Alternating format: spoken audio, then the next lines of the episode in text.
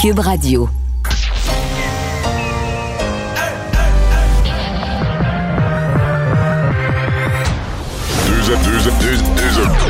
Deux, animateurs cohérents, deux visions différentes. Une seule émission, pas comme les autres.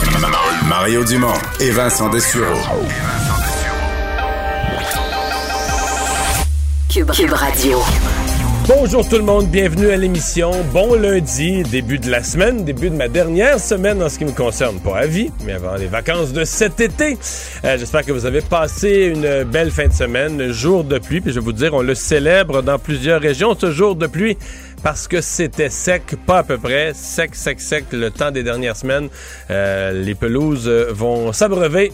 Bonjour Carl. Bonjour Mario. Qui va être là pour la semaine. Et mes bacs à jardinage sont contents eux aussi Mario parce Oui. que c'est vrai que c'est sec et là moi j'ai pas de sortie d'eau chez nous. Fait que je transporte beaucoup d'eau et là la pluie je suis content. T'es content de la pluie? Par contre, faut parler de désert aujourd'hui parce que nos cœurs vont nous tourner vers le désert ce Ça c'est soir. vrai ça. Tard par contre. Vers le une heure. Nevada, ouais. Ouais, Canadien joue à 9 h. ben, c'est sûr que pour le monde comme moi qui se lève avant 5h30 le matin, on se prépare à être un petit peu fatigué pour Ben la oui. journée de demain, mais Ben c'est oui. pour une bonne cause. Euh, et puis, euh, les propriétaires de bars, eux, se demandent si, la- si le match n'est pas fini à minuit. Qu'est-ce qu'on Euh, fait? ben moi, je pense que c'est un faux problème. Je pense que tous les services policiers du Québec vont avoir une tolérance. Là. Dire, Surtout pour du hockey. ben, non, mais tout le monde logique peut pas sortir le monde à cinq minutes avant la fin. C'est impensable. On va aller rejoindre Paul Larocque. 15h30, moment de joindre Mario en direct dans son studio à Cube Radio. Salut Mario, salutations à, tes auditeurs. Je te signale qu'en ce moment, en Belgique, le président euh, Joe Biden euh, vient de commencer à prendre la parole à la, en marge et à la fin du sommet de l'OTAN. On va y revenir un, peu plus tard avec euh, Richard Latendresse. Revenons chez nous, Mario. On est à 5h30 minutes bien comptées du début du match à Las Vegas entre le Canadien. Ce sont les semi-finales quand même. C'est pas arrivé souvent à Montréal, on va se le dire depuis, depuis longtemps.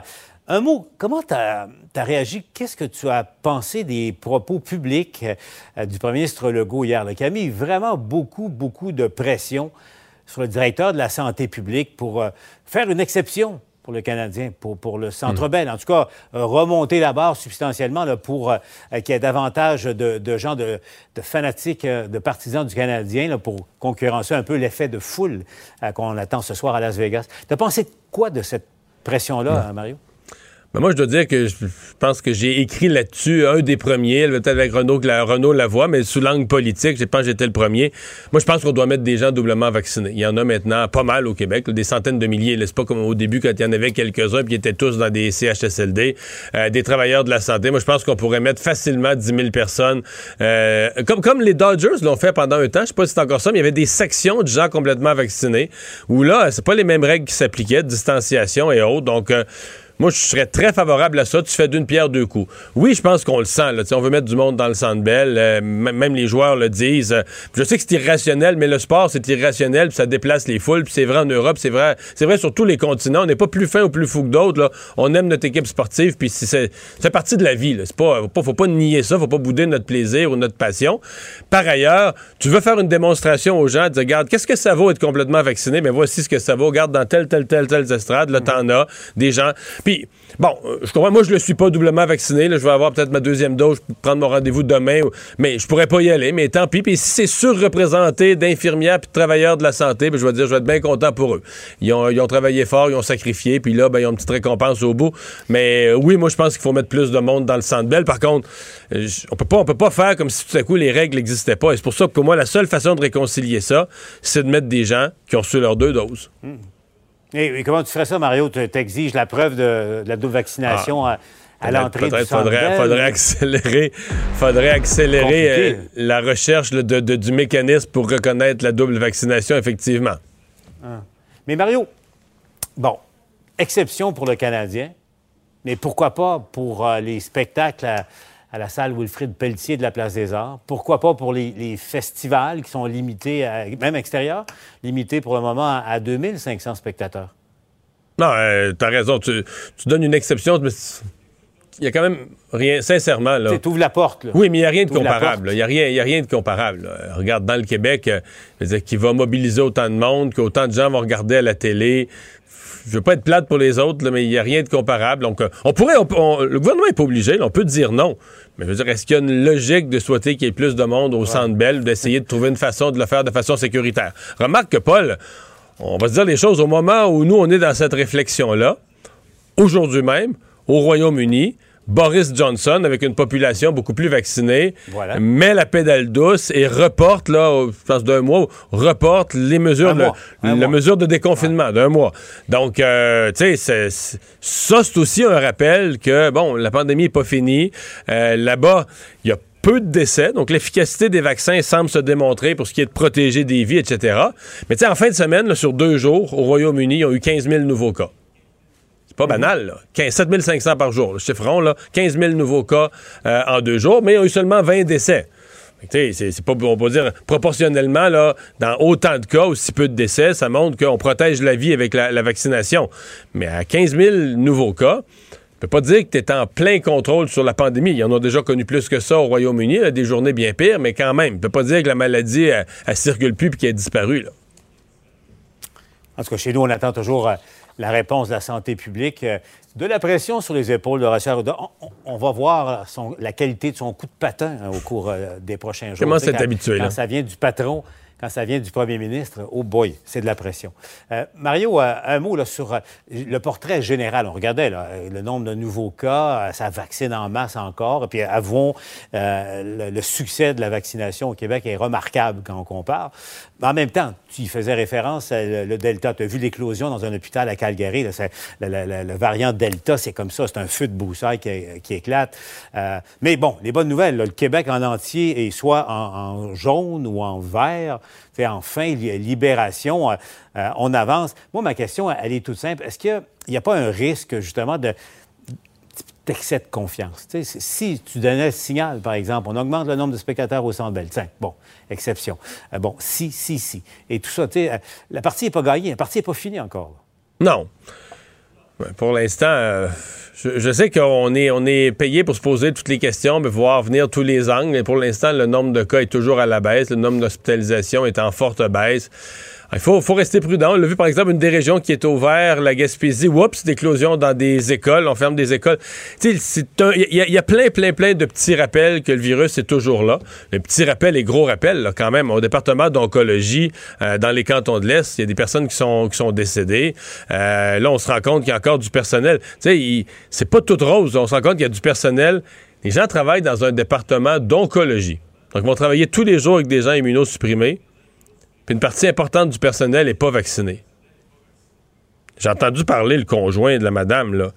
Je le comprenais tellement. Je partageais chacun, de, je partageais chacun de ses mots. Je me dis, moi, si j'ai perdu ma conjointe dans des circonstances comme ça, je serais, je serais sans connaissance. Je serais même pas capable, je serais même pas capable d'en parler comme lui avec des mots. Euh, c'est tellement de colère. Mais les syndicats parlent pas fort de ce temps-là. Ils sont tranquilles. Ils sont tranquilles. Ils disent, ah, nous, on encourage la vaccination c'est peut-être un cas de poursuite judiciaire, Mario. Hein. C'est pas fini cette histoire-là. C'est pas terminé. Euh, Mario, euh, un mot, je ne sais pas si tu as vu là, Paul Saint-Pierre Plamondon. On, pensait qu'il lancerait son, sa démarche vers la souveraineté, un plan. Euh, non, c'est une initiative. Enfin, il, lance la rondelle, le cas de le dire, donne le ballon à, des jeunes, semble-t-il, à l'extérieur du Parti québécois, pour, qui, qui, sont prêts, semble-t-il, à, à relancer les débats et peut-être l'option. Euh, Mario, c'est pas dans l'air du temps, on va convenir de ça. Euh, je voyais un dernier sondage léger qui disait que chez les jeunes, 18-34 ans, euh, je pense qu'il y, a moins de 30% des jeunes qui seraient favorables au oui en ce moment. Est-ce que c'est l'option de la souveraineté peut-elle peut-elle être relancée encore, Mario, tu crois? Mais en tout cas, elle pour l'être, il faut le faire chez les jeunes. Il n'y a, pas de doute. Si l'idée ne renaît pas chez les jeunes, euh, elle va disparaître. Ça, va, de soi. Donc, euh, non, moi, je. Si je me mets dans la peau de Paul Saint-Pierre Plamondon, est-ce que tu as quelque chose à perdre à être audacieux, à sortir des sentiers battus? Le PQ, les, petites méthodes traditionnelles, puis le petit comité de huit personnes bien sages pour essayer de relancer l'option, ils ont passé par là 56 fois, puis ça n'a pas marché. Fait que je pense que personne peut reprocher à Paul Saint-Pierre Plamondon d'essayer en dehors du cadre habituel, d'essayer en dehors des sentiers battus, sans garantie que ça va, euh, ça va faire des miracles. Mais il faut, à mon avis, essayer d'une façon euh, minimalement audacieuse et remettre ça entre les mains des jeunes. tu veux que ton option soit une option d'avenir ben, ça peut pas être juste ça peut pas être juste les baby boomers qui ont adhéré à l'idée lorsqu'eux étaient jeunes dans les années 70 qui sont les seuls à la porter encore il faut que sur le plan générationnel tu fasses reprendre ce flambeau là par d'autres. Donc tout ça se tient en ce qui me concerne mais je dis bien tout ça se tient. L'audace je te parle pas d'une garantie de succès. Je te dis que l'audace vaut la peine puis que la stratégie d'y aller vers les jeunes se tient. Mais c'est pas facile de renverser une tendance quand tu regardes la courbe des appuis au Parti québécois, Paul, là, ça s'est enflammé, fin des années 60, des années 70, ça a monté, l'évêque, le référendum, deux... pendant des années, le PQ était un parti très difficile à battre aux élections, avait jamais en bas de 45% du vote. Quand il descendait à 42, c'était un très, très, très, très mauvais mois, c'était ça le PQ. Puis là, ça a parti à descendre au tournant fin des années 90, début 2000, après le départ de Lucien Bouchard. Puis là, la courbe, depuis ce temps-là, Paul, elle s'en va comme ça, des petits soubresauts, mais elle s'en va comme ça, comme ça, elle descend, elle descend, descend. Ça, c'est sur 20 ans, sur plus de 20 ans, une courbe qui descend. T'appelles ça une tendance lourde. Alors, pour revirer ça, c'est plus que revirer un paquebot. Là. Ça te prend des gestes, ça te prend des événements, ça te prend des choses là, qui font que sur le plan générationnel, oups, il y a une nouvelle génération qui, qui adhère à l'idée, quelque chose s'enflamme. C'est tout un contrat. Là. À suivre. Merci Mario, on te retrouve au TVA Nouvelles. Au revoir. Alors, Carl, ben, dans les nouvelles, le bilan, on le disait, on faut rester prudent. La COVID est toujours là, mais quand même, quand on regarde nos bilans quotidiens, c'est bon. 123 cas de positifs, oui, à la COVID-19 aujourd'hui au Québec. Et ça, pour mettre ça en contexte dans l'ensemble canadien, il y en a eu un de plus au Manitoba aujourd'hui. 124 au Manitoba, 414 en Ontario. Donc, quand on compare le Québec avec les autres provinces canadiennes, on fait bonne figure. Et pour vous dire, hier, on en recensait 151. Donc, encore là, une certaine diminution dans la tendance. Dans quelle région? Montréal, 48 cas. Montérégie, 14. Donc, c'est encore. Mais même ça, euh, Montérégie, il y a un mois, c'était toujours en haut de 100. Euh, oui, ben oui. Montréal, c'était 300. Donc, euh, on est très bas, évidemment. Puis, on sent évidemment ce, retour à la vie normale tranquillement. Euh, bon, on enlève Aujourd'hui, le masque. c'est quand même une grosse étape. tout plus, de zone orange nulle part au Québec. Déjà que lundi passé, c'était plus de zone rouge, c'est plus de zone orange. C'est un, euh, gros, gros, gros euh, changement. Et au chapitre des changements, ben, il y en a un autre qui arrive assez rapidement, c'est celui de la frontière. On n'a pas réglé le cas de la frontière américaine. Non. M. Trudeau a refroidi les ardeurs, mais on a réglé la frontière avec l'Ontario. Et donc, Mario, tu pourras t'en aller dans le parc de Sandbanks, te faire dorer la couenne pendant tes vacances si tu le souhaites. Donc, la rouverture s'applique à toute personne désirant circuler entre les, deux provinces, les chutes Niagara notamment. Et euh, voilà, il y a plein de choses à faire en Ontario. Ou les plages sablonneuses de Wasaga Beach. Voilà, voilà. Et on peut même aller plus loin que ça si on le souhaite. Et donc, euh, voilà, c'est une obligation aussi euh, qui est levée pour s'isoler 14 jours en revenant de l'Ontario, par exemple. Vous n'avez plus à tenir cette mesure-là. Et ça avait été fermé la frontière le 19 avril dernier, justement afin d'éviter une propagation des variants de la COVID-19. Évidemment, on n'en a pas fini avec les variants, mais pour l'heure, semble-t-il que la situation permet une ouverture des frontières. Mercredi. C'est drôle, au milieu de. On sait-tu pourquoi, au milieu de la semaine, comme ça? Ou... Ça doit être un On l'annonce, on l'annonce, puis on se donne deux jours. Faut se donner le temps, hein, c'est ça. On se donne deux jours pour s'adapter, euh, tout simplement. Euh, ben, COVID-19, euh, la déclaration de l'Organisation mondiale de la santé, elle est fait que le virus circule plus vite que les vaccins dans le monde. Oui, le directeur général de l'OMS, Tedros Adhanom Ghebreyesus, qui a aussi lancé le message aux dirigeants du G7, donner des vaccins. On sait qu'il y avait une rencontre du G7 là, la, semaine dernière et euh, le, COVAX a livré 85 millions de doses dans 131 pays, mais on n'est vraiment pas assez vacciné dans les pays euh, dans les pays émergents. Si donc ça se passe bien dans les pays industrialisés. Oui, euh, mais dans les pays émergents, on n'est toujours pas, on n'a pas encore un premier pourcent. On était à ben voilà. 0.8. Et là, l'ONG, donc, euh, l'OMS dit, écoutez, il faut que ça change, il faut que les pays donnent plus de vaccins. Et évidemment, il y a d'autres organismes comme Médecins sans frontières ou Oxfam qui disent, il faut évidemment, oui, donner plus de vaccins. Oxfam dit également qu'il faut suspendre les brevets sur les vaccins. Ce sera une des meilleures méthodes pour augmenter la, diffusion et la distribution des, vaccins, évidemment. Et l'OMS qui dit, écoutez, il faudrait qu'on obtienne un taux de vaccination de la population mondiale de 70% idéalement, d'ici la prochaine rencontre du G7 en Allemagne l'année prochaine. Est-ce qu'on sera à 70% Pas certain. Euh, l'année prochaine, ben, tu vois, 22.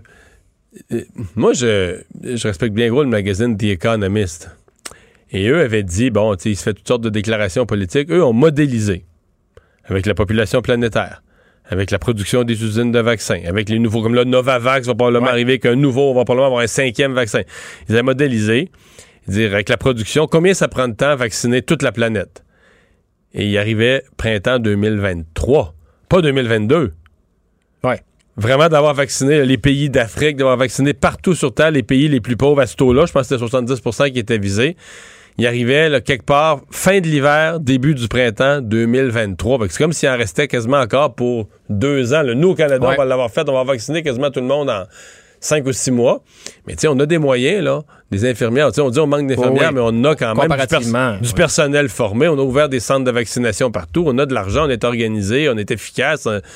Mais c'est pas tous les pays où c'est aussi facile de vacciner. Des populations beaucoup ah plus ben nombreuses que le Canada, des pays désorganisés, tu sais, avec... Euh, des villes, des bidonvilles. Tu, peux, peux pas ah, ben organiser des sites de vaccination aussi facilement. Ça veut dire aussi que, bon, on a levé la, quarantaine à l'hôtel, ça devrait être levé en juillet, là, mais ça veut aussi dire que la, quarantaine à la maison, là, c'est pas prêt de disparaître, disons. Pour ceux qui veulent voyager, il faudra avoir des vacances de plus pour pouvoir rester à la maison après parce qu'on n'est pas sorti de l'auberge. Des milliers de doses euh, de vaccins américains qui auraient été gaspillés parce que le Canada les a refusés. Ben oui, il y a des vaccins disponibles aux États-Unis, on le sait, il y en a beaucoup et c'est le représentant démocrate de l'État de New York, Brian Higgins, qui a dit écoutez, il faudrait vraiment faire en sorte que les Canadiens puissent venir se faire vacciner aux États-Unis. En fait, même les démarches étaient assez simples. C'est euh, les propriétaires de l'Ambassador Bridge qui relie Windsor et Détroit qui proposaient de faire une clinique de vaccination à l'extrémité américaine du, euh, pont. Pour que des, des personnes, des Canadiens et Canadiennes puissent aller se faire vacciner. Bon, ça, c'était pas vraiment possible. Ils ont proposé qu'une clinique se, se, positionne dans le milieu du pont, à peu près à mi-chemin entre le Canada et les États-Unis. Ça non plus, ça n'a pas été euh, accepté selon ce que rapporte Global News. Il n'y a pas de raisons qui, qui sont données pourquoi l'Agence de santé publique du Canada a refusé cette mesure-là, mais tout de même, il y a environ la moitié des, des Américains qui ont reçu leurs deux doses de vaccin et il y a un peu plus de 9% des Canadiens qui ont reçu leurs deux hmm. doses. Donc, évidemment, ils sont en avance pas mal. Bon, mais je t'annonce qu'on va les dépasser. je sais pas quand, mais parce que là, le, drame des Américains, d'ailleurs, euh, Joe Biden, à la surprise générale, de toute façon, ne remplira pas son engagement de population vaccinée au 4 juillet. Non pas parce qu'il n'y a pas les vaccins, il y en aurait pour euh, se noyer dedans. Non pas parce qu'il n'y a pas les vaccinateurs, les cliniques, ça vaccine partout dans les pharmacies. Parce qu'il n'y a pas les bras, parce qu'il n'y a pas les, gens prêts à aller se faire vacciner. Il y a trop de gens qui ont, qui ont des craintes par rapport aux vaccins. Et là, il y a une thèse complètement farfelue. Écoute, quand je l'ai vu la première fois, moi, je riais. Mais là, tu vois, j'ai entendu, quelqu'un me racontait récemment que même une, de ses connaissances qui était dans le secteur de la santé hésitait à avoir sa deuxième dose, cette thèse que le vaccin serait magnétisé, qu'il y aurait du métal magnétique dedans, puis que les personnes vaccinées, les ustensiles, je sais, on peut quasiment pas le dire sans rire, que les ustensiles collent après eux. Ben oui. Puis là, ils disent qu'ils ont vu des exemples sur YouTube de ça. C'est donc ça la spatule dans le front que tu avais tout ce temps. Mais oui. Non, mais Titi, oui, en, en, plus, c'est que simplement le match de hockey qu'il va avoir ce soir à Vegas, ça va être plein, là. Donc, ça ressemble pas mal à la vie normale quand tu regardes ça. Oui.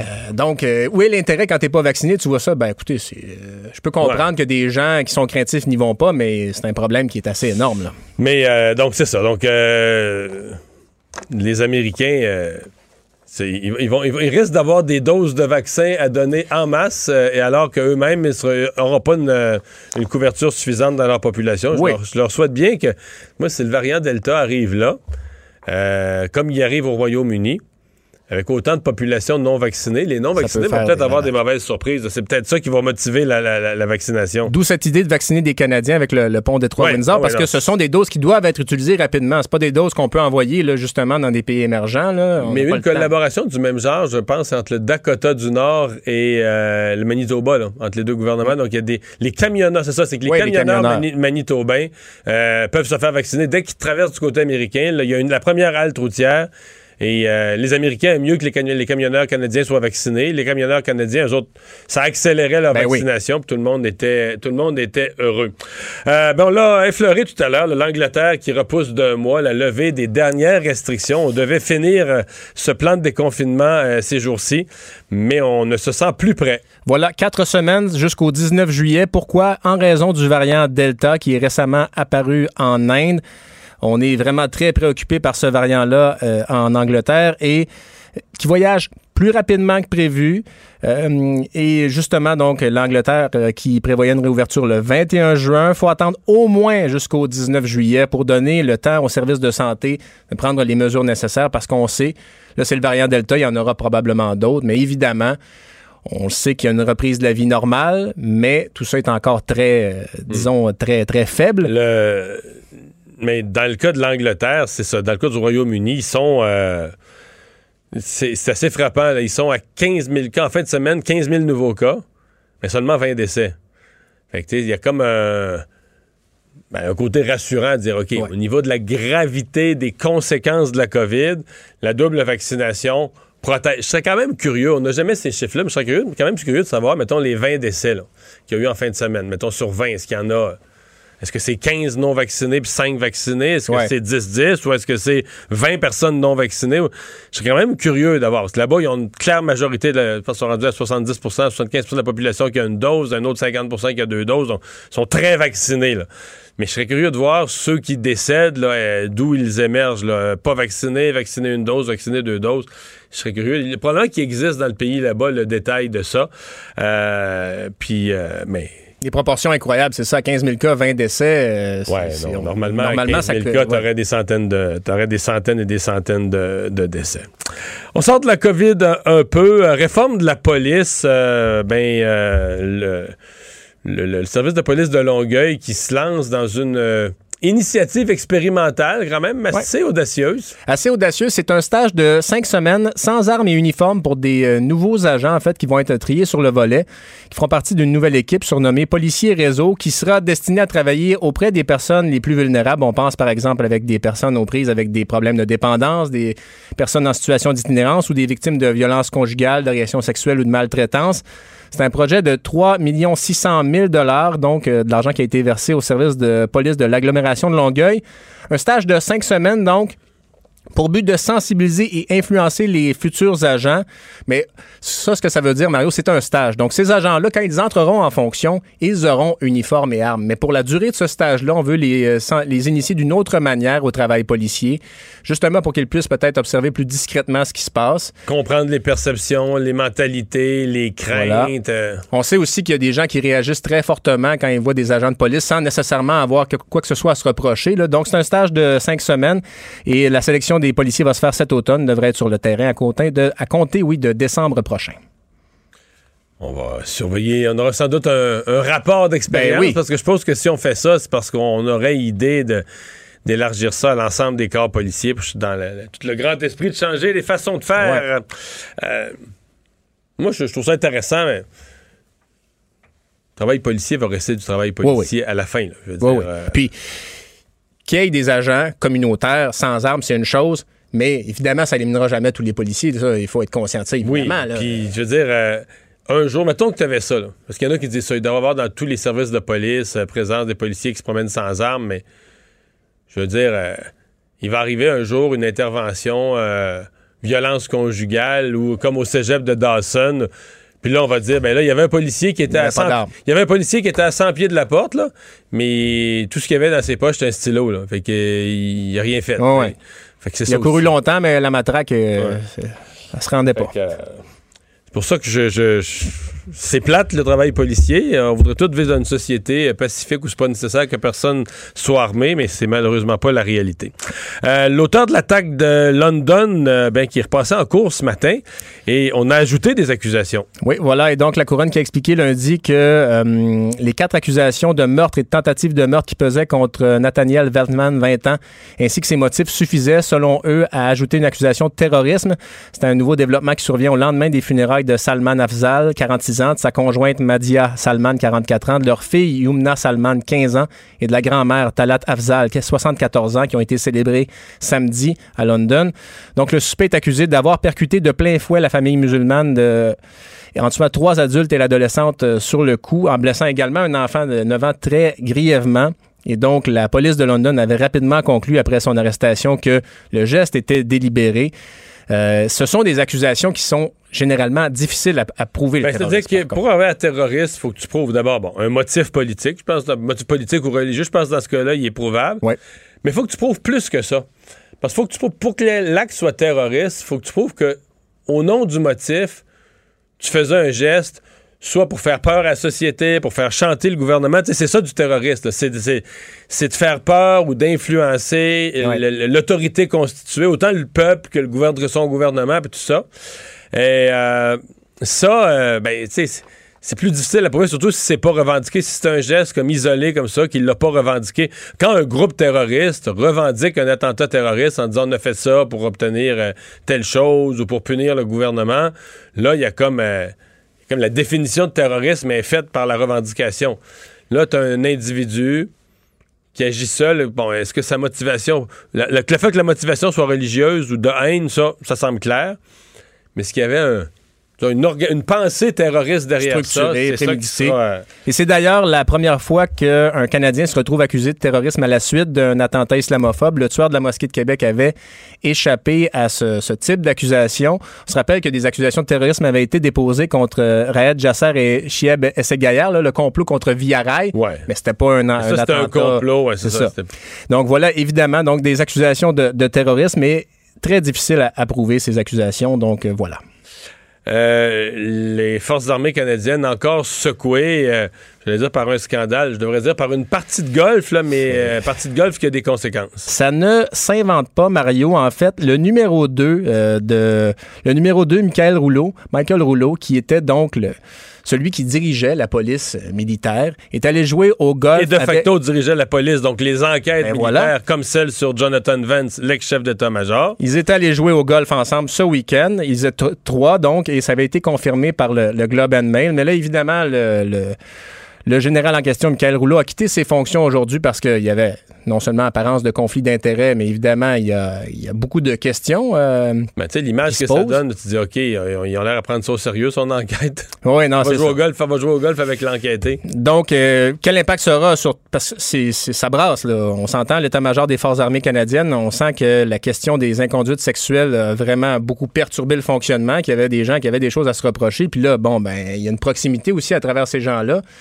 Mais euh, la partie de golf, je sais pas, qu'il y a une euh, proximité, puis c'est des ex-collègues de travail, puis tout ça, mais quand même, c'est. Puis en plus, la partie de golf se déroule au club de golf des militaires. Ouais.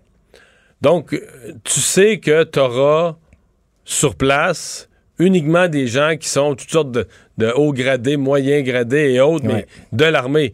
Donc, veut, veut pas, par le bouche à oreille, toute l'armée va le savoir. Toute ben l'armée va savoir que le gars qui euh, incluant des plaignantes. Le gars qui est enquêté, écoute, c'est tellement grave son enquête, tellement pris au, sérieux que son enquête que le, numéro 2, responsable de la police militaire, joue au golf avec lui en fin de semaine. Quelle image ça peut envoyer aux euh, victimes alléguées, aux plaignantes potentielles, évidemment. Et le, principal intéressé, là, euh, Michael Rouleau, a dit Je suis saisi par l'enjeu. Bon, je souhaite vous dire que je reconnais pleinement que ma décision de faire cette activité a intensifié les événements récents, puis que, euh, évidemment, ça a contribué à éroder davantage la confiance. puis, évidemment, c'est excusé de ce geste-là. Euh, l'autorité palestinienne qui est soulagée du départ de Netanyahou?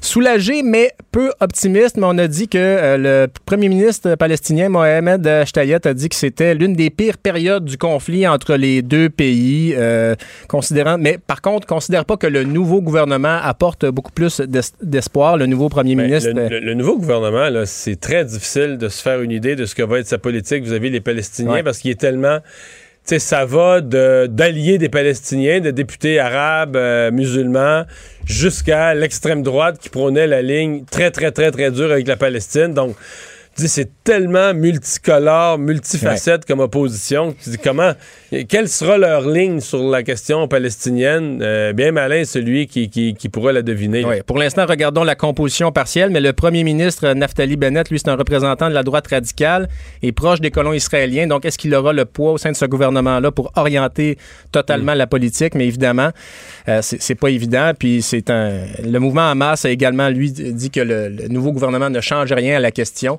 Mais euh, on souhaite évidemment que ça, ça pèse dans le secteur, mais on verra au cours des prochaines semaines. Tu veux me parler de Roger Waters? Il est coloré, Rogers Water, et il a euh, insulté Donald Trump à plusieurs reprises Oui. euh, depuis, euh, depuis quand, quand il était en, en fonction. Eh bien, l'ancien chanteur de Pink Floyd était dans une conférence de presse ce matin pour demander la libération de Julian Assange. Jusque-là, tout va bien. Mais plus tôt dans la journée, il avait reçu un message de Mark Zuckerberg lui-même qui lui demandait de lui euh, de l'autorisation d'utiliser la fameuse chanson Another Brick in the Wall Part 2, donc la chanson de l'école, là, Ouais. celle que tout le monde connaît, pour être utilisée dans une pub d'Instagram. Je te le donne en mille. Qu'est-ce qu'a répondu Roger Water en français? Mange donc du sable. Je te l'ai traduit, mais non, puis euh, no fucking way. Vous m'excuserez. Donc, parce que Roger Water, sa fortune, elle est faite, on s'entend. Oui, il attend pas après Il attend pas après ça. Et, le dernier contrat de publicité. et il dit également, écoutez, Mark Zuckerberg, c'est quelqu'un qui, euh, qui lutte contre euh, à peu près tout ce pourquoi je me bats, c'est-à-dire la liberté d'expression. Selon lui, euh, dans, un, dans un monde où Facebook et Instagram sont encore plus puissants, ben, sa sortie pour demander la libération de Julian Assange pourrait être censurée. Bref, la réponse, non, je ne te vendrai pas la chanson. Merci, Carl. Culture et société. Et c'est Jordan Dupuis qui est là aujourd'hui aux arts et spectacles. Salut! Salut On Mario. se disait tout à l'heure, on s'est croisés dans les mêmes bureaux, des bureaux voisins. Tu travaillais pour l'émission d'à côté, mais on n'a jamais travaillé ensemble. Non, c'est officiellement la première fois qu'on partage le micro. Je suis un peu excité. Et ça me fait plaisir. Euh, D'abord, tu nous parles d'une plainte contre Netflix. Ouais, ça va pas bien du côté Netflix et surtout du côté de la France, en fait. Et et c'est assez rare que j'ai vu ce type de plainte-là circuler. En fait, je vous explique un peu ce qui se passe. Je sais pas si vous avez eu la chance de voir sur Netflix le film qui s'appelle Sentinelle. Histoire bien banale d'une soldate française qui utilise ses charmes pour tuer des méchants, etc., etc. Jusque-là, tout va bien.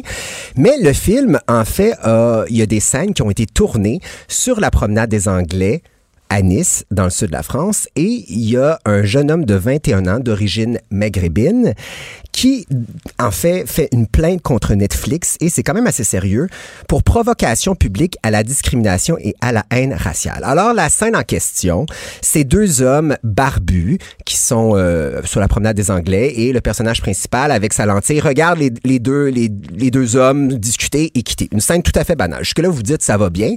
En fait, le problème, c'est que dans l'autodescription, en fait, l'audio-description euh, qui est disponible sur Netflix, vous savez, quand vous mettez les sous-titres, Pour les, euh, les personnes aveugles. là, Exactement. On décrit, on décrit les scènes. là. Exactement. La description, c'est deux jeunes barbus munis de sacs à dos se serrent la main et se séparent. Alors, vous vous dites, ben là, jusque-là, c'est pas super encore. Ça va. Mais en fait, euh, le garçon en question de 21 ans, un électricien de la région Nice, a reçu plus de 80 messages à la fois de ses proches et de haine, donc islamophobe, parce que le propos du film tourne quand même autour des terroristes. Et on se rappelle que, ben, c'est sur la promenade des Anglais. Et qu'est-ce qui s'est passé en 2016 sur la promenade des Anglais? Le- Les- le grosse attaque au camion bélier. là. Exactement. Donc, euh, 86 morts, 400 blessés. Donc, la, la, la corrélation entre le personnage barbu et euh, les terroristes s'est fait rapidement euh, auprès des gens qui ont vu le film en France. Donc, euh, ben, c'est sérieux. Ils poursuivent, euh, lui et son avocat, ils poursuivent Netflix. Évidemment, Netflix a corrigé la situation. Il n'y a pas euh, de commentaire de la part, mais je trouve que ça ouvre la porte à quelque chose d'important. Donc, qui est responsable de ça? Est-ce que c'est le petit gars qui a rentré l'audio description? Est-ce que c'est Netflix? Est-ce que c'est le réalisateur qui a pris ce choix-là? Parce qu'il semblerait, et j'ai pas vu la scène quand même, que euh, ben on, on fait l'image euh, directe entre eux. C'est suggestif. c'est suggestif. Il faut dire aussi qu'il a été filmé à son insu. Donc, c'était pas un comédien. Alors, il y a tout un... OK, donc le, le jeune homme, là. Ouais. OK, je comprends. Le jeune homme Il est dans le film. Ouais.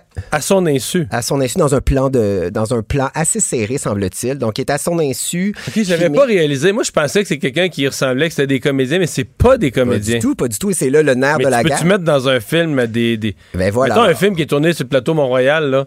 Est-ce que tu peux mettre les passants dans Non, le il film? faut que tu signes un- ce qu'on appelle en, en bon Un release, un là. release, exactement. Et donc, et c'est tout là l'enjeu de la poursuite, en fait, c'est qu'il a pris cette liberté-là. Julien Leclerc, qui est le réalisateur, est-ce qu'il les a De avertis? passants. Exactement. Est-ce qu'il les a avertis? On sait pas trop. Chose certaine, en télé et en cinéma, euh, il y a une loi qui dit que lorsque tu n'es pas en mesure d'identifier ce que tu vois à l'écran, t'es correct. Donc, pour des plans de foule. Dans le cas de ce petit... Une euh, foule, de- une foule au loin. Que... ben, c'est quoi une foule, en fait, là, tu sais? Ouais. Donc, euh, ce gars-là, plus de 80 messages, il dit que ça a quand même affecté sa vie au quotidien et ça, ça a renforcé Mm. euh, le- les préjugés envers ben, les, la communauté maghrébine. Alors, on va, on va regarder ça du côté Netflix, là, mais je pense qu'il va y avoir une couple d'avocats qui vont avoir un petit Ouais. À, la, à la télé, des questions là, concernant l'émission Huissier Ouais. qui est à nouveau. Ouais, est-ce que tu as regardé ça, l'émission? Non, jamais. C'est une émission, pour ceux qui, une émission qui fonctionne très bien sur les ondes de nouveau. Donc, pour ceux qui ont, qui ont pas vu cette émission-là, je vous l'explique en deux secondes. On suit des huissiers dans leur vie quotidienne, en fait, où ils vont euh, ben, annoncer les mauvaises nouvelles aux gens, évincer du monde.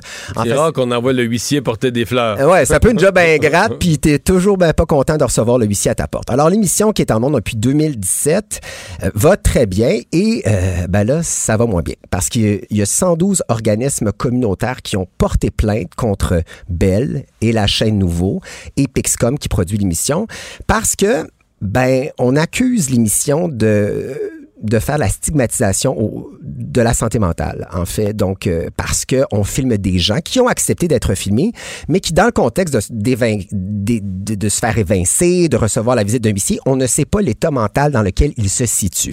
Alors, il y a une femme, euh, évidemment, c'est un pseudonyme qui s'appelle Mara, dit qu'elle a pensé au suicide suite à- après la diffusion de l'émission, qu'elle était dans, un, dans, dans une passe très difficile, donc elle comprenait pas les tenants et aboutissants de ce tournage-là. Il faut dire que Belle... comprenais pas nécessairement ce que ça allait donner en ondes non plus. Exactement. Donc, il y a beaucoup de voyeurisme qui est reproché euh, à cette émission-là. Et moi, et fait personnel, j'ai déclaré faillite il y a quelques années et j'aurais très mal euh, accueilli la visite d'une équipe de tournage. Avec pour, le euh, huissier, avec le huissier, en connaissance de cause ou pas. Évidemment, tu le mentionnes, Marion, on sait pas comment ça va finir à l'écran. Donc, euh, c'est quand même 112 organismes. Il va y avoir des modifications qui vont être apportées à l'émission, lesquelles, on ne le sait pas. Mais c'est quand même un, un peu euh, touché, pour me permettre l'anglicisme, parce que ben, Bell se fait euh, un flambeau hein, de, sur la santé mentale. Donc, il y, a- y y ces 112 organismes-là qui se sont fait un, un plaisir de chicaner Ouais. Belle pour l'émission Huissier. C'est un, un article qui a été paru ce matin sur le Journal de Montréal et qui a beaucoup fonctionné. Ensuite, Qu'est-ce qu'il y a de nouveau avec Kiss? eh ben, il y a ça. Ça, c'est pas nouveau, par exemple. je vais te faire, je le faire. Ah, je l'avais déjà entendu. Je pense que oui, hein? Mais tu vois, moi, moi, moi j'ai Madonna, toi t'as Kiss. Ah, ok, ok. Voilà, exactement. Donc, Kiss, pourquoi que je vous fais écouter, est-ce que tu reconnais cette chanson-là?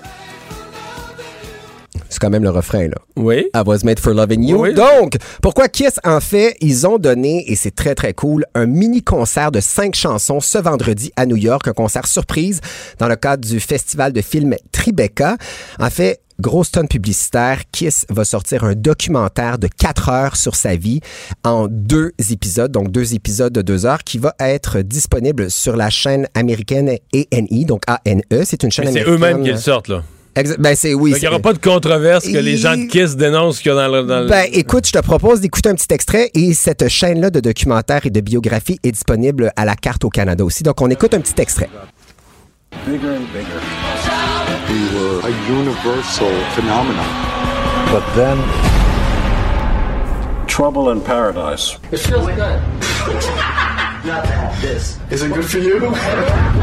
the alcohol and the drug use and the dysfunctional stuff started to hit the band heavy. We Ouais, on croit to ça que the- l'alcool et la drogue ont fait partie de, de l'aventure. Ben, je pense que c'est, c'est Kiss qui a inventé le sex, drug and rock and roll. Fait que ça risque d'être bien, bien, bien croustillant. Donc, euh, donc, c'est approuvé par Kiss, ça veut pas dire que c'est euh, sage, sage, sage comme documentaire. Ah non, non, je pense pas. Puis en fait, en plus, ils partent en tournée pour 2021. Donc, grosse tonne publicitaire. Il va y avoir un gros euh, beaucoup d'argent, surtout, hein, on va se le dire. Ils vont faire, euh, ils vont faire la pièce avec ça. Donc, documentaire le 27 juin prochain. Ça s'appelle Kiss Story. Ensuite, euh, tu l'aimes-tu, lui? Ed Sheeran? Ouais. Oui.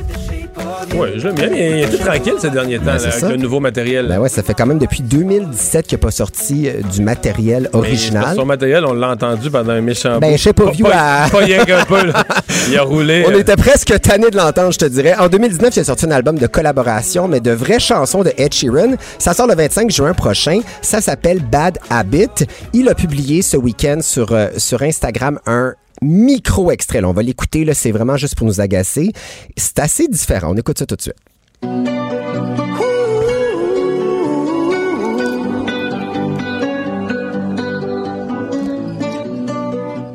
Donc voilà, c'est quand je disais que c'était coït interrompu, c'est un peu ça. Donc C'est ça, là, c'est ça. c'est ça l'extrait, ça a été vu des C'est sûr millions. que ça sonne pas, euh, ça sonne différent. Exactement, il parle de nouvelle direction et dans sa publication, il a, il, euh, il a euh, un maquillage de vampire, il est en tournage pour le vidéoclip.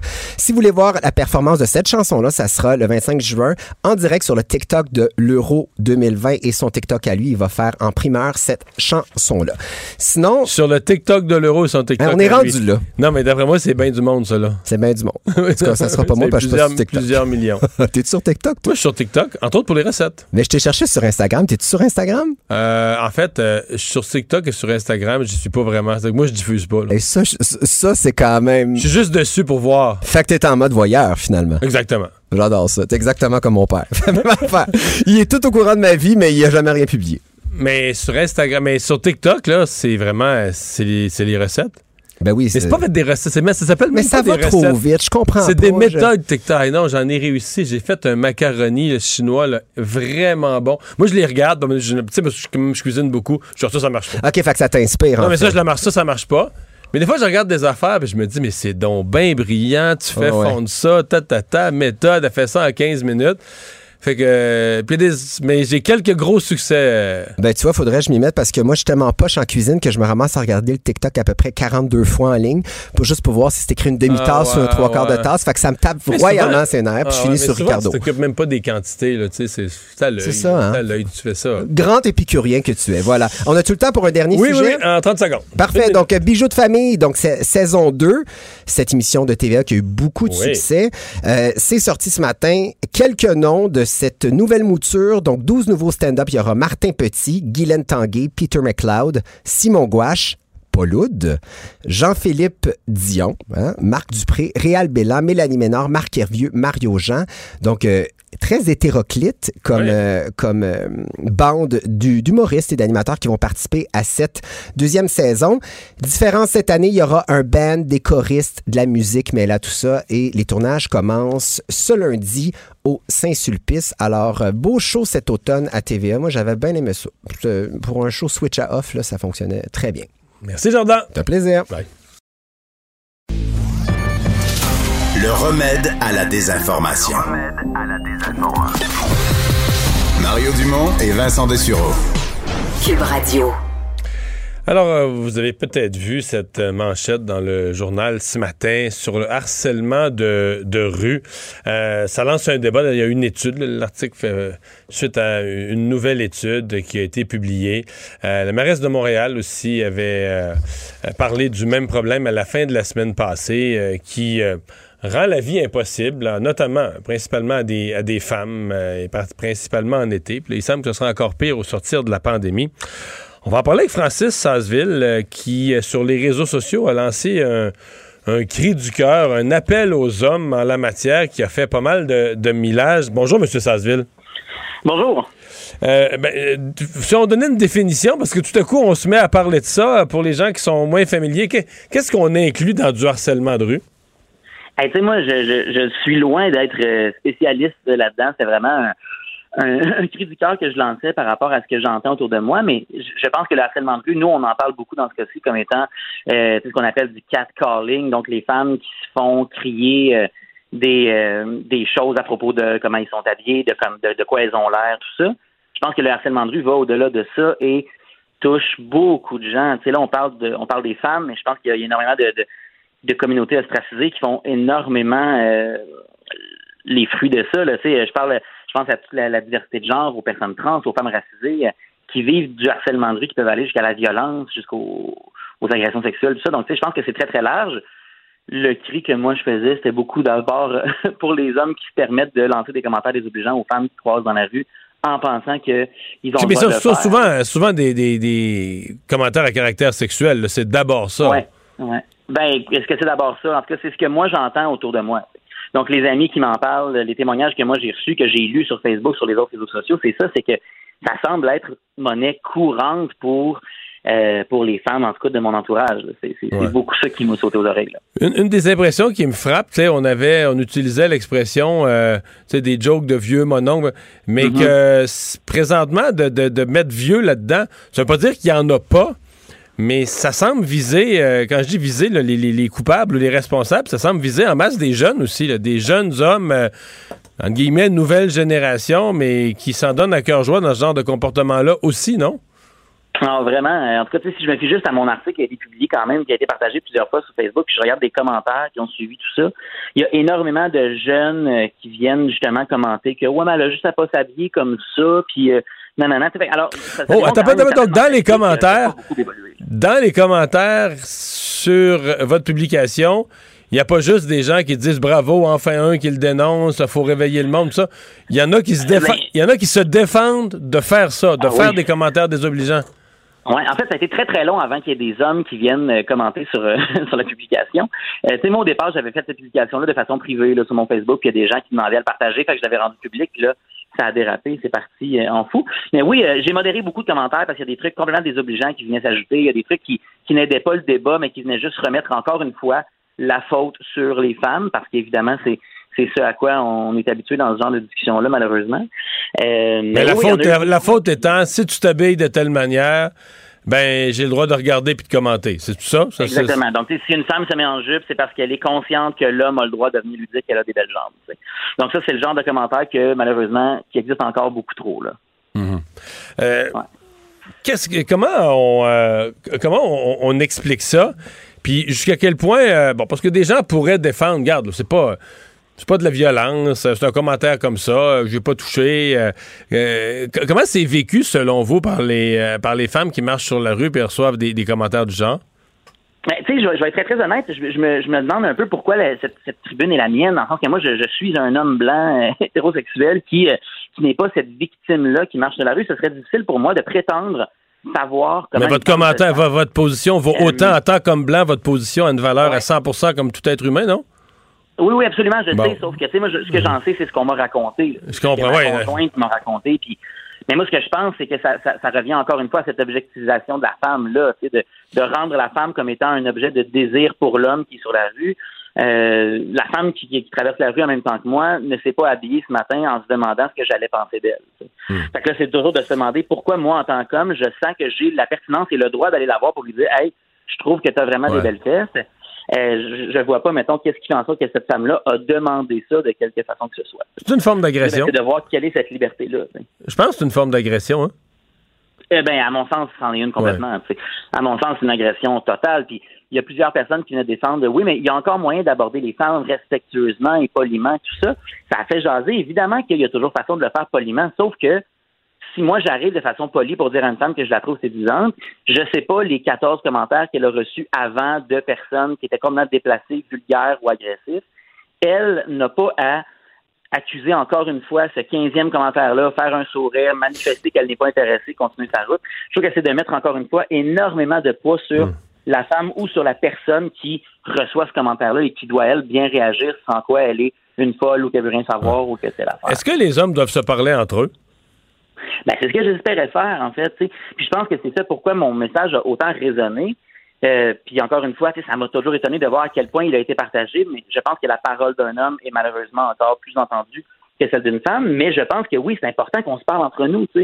Moi, c'est ça aussi. Je pense qu'on est la majeure partie de ce problème-là. Là. Faut pas se mentir. Fait que si on réussit à se parler entre nous, puis à ne serait-ce qu'à réagir quand un de mes chums sur la rue va faire un commentaire déplacé, ben peut-être que, que, lui réagira après ça dans un espèce de, de circuit à la chaîne où lui réagira pour quelqu'un d'autre. Moi, je pense que cette sensibilisation-là doit partir beaucoup en grande partie pour les hommes parce que les femmes sont de façon très, très minoritaire dans ce genre de problème. non, mais quand je, ça, quand, quand je dis le sens de ma question, c'est est-ce que c'est les femmes qui doivent parler aux hommes? Est-ce que c'est des campagnes de publicité gouvernementales qui doivent parler aux hommes?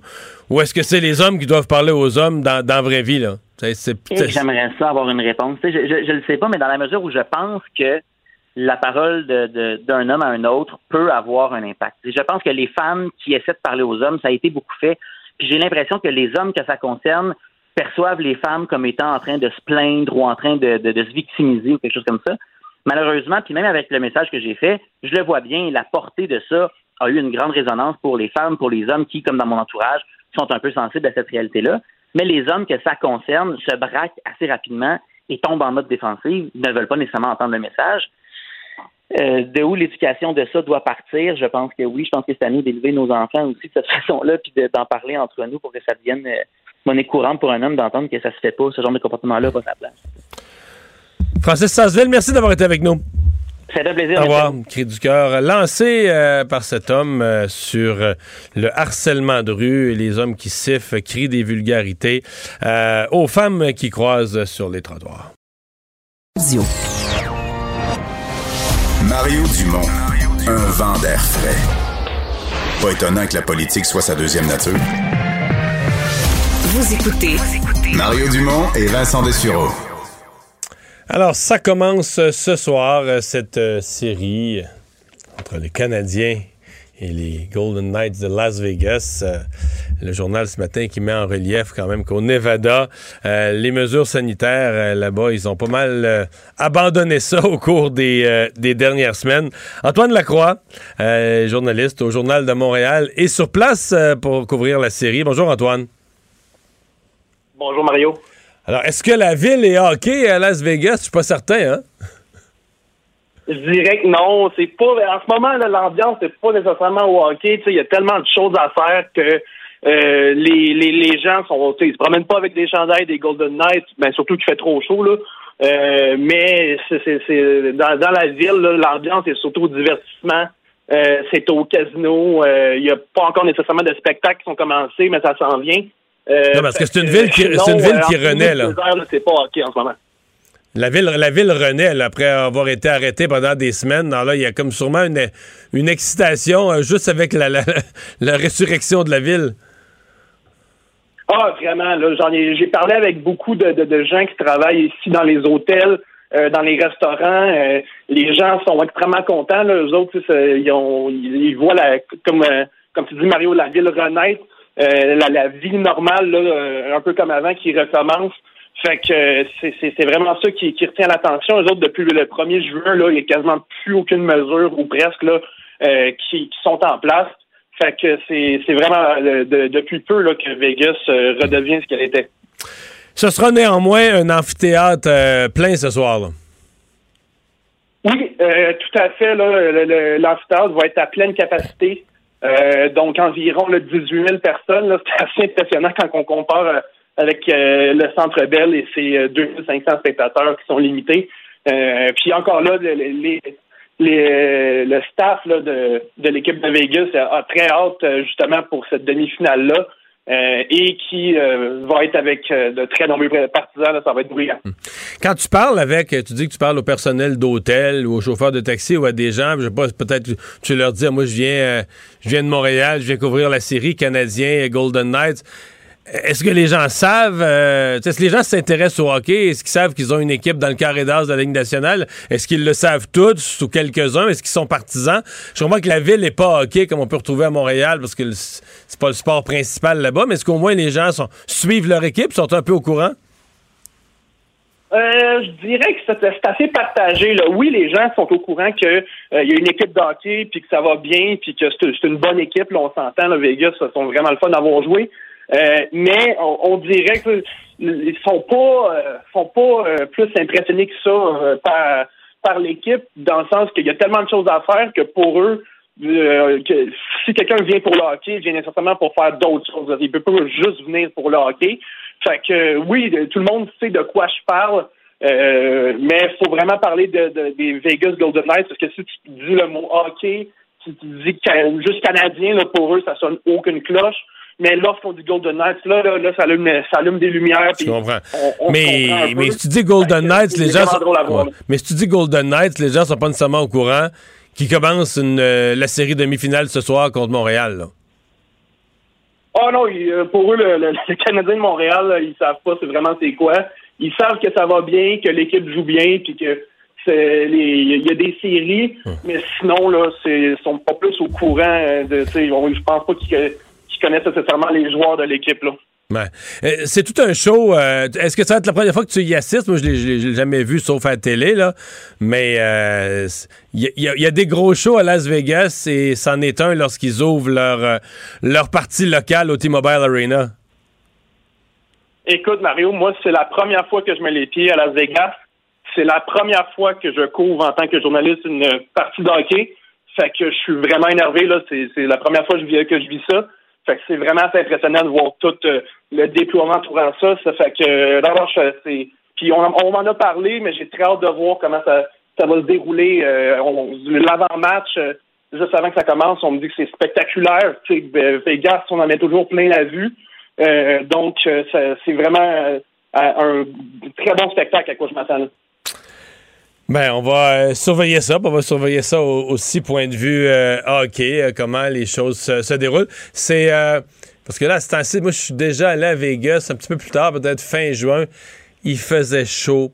Pas à peu près. Je me souviens avoir joué au golf, faisant route. Euh, au clubhouse, ils donnent, ils donnent des avertissements médicaux puis des, des débarbouillettes d'eau froide dans une glacière parce que ça peut être dangereux. Il fait-tu bien chaud aujourd'hui?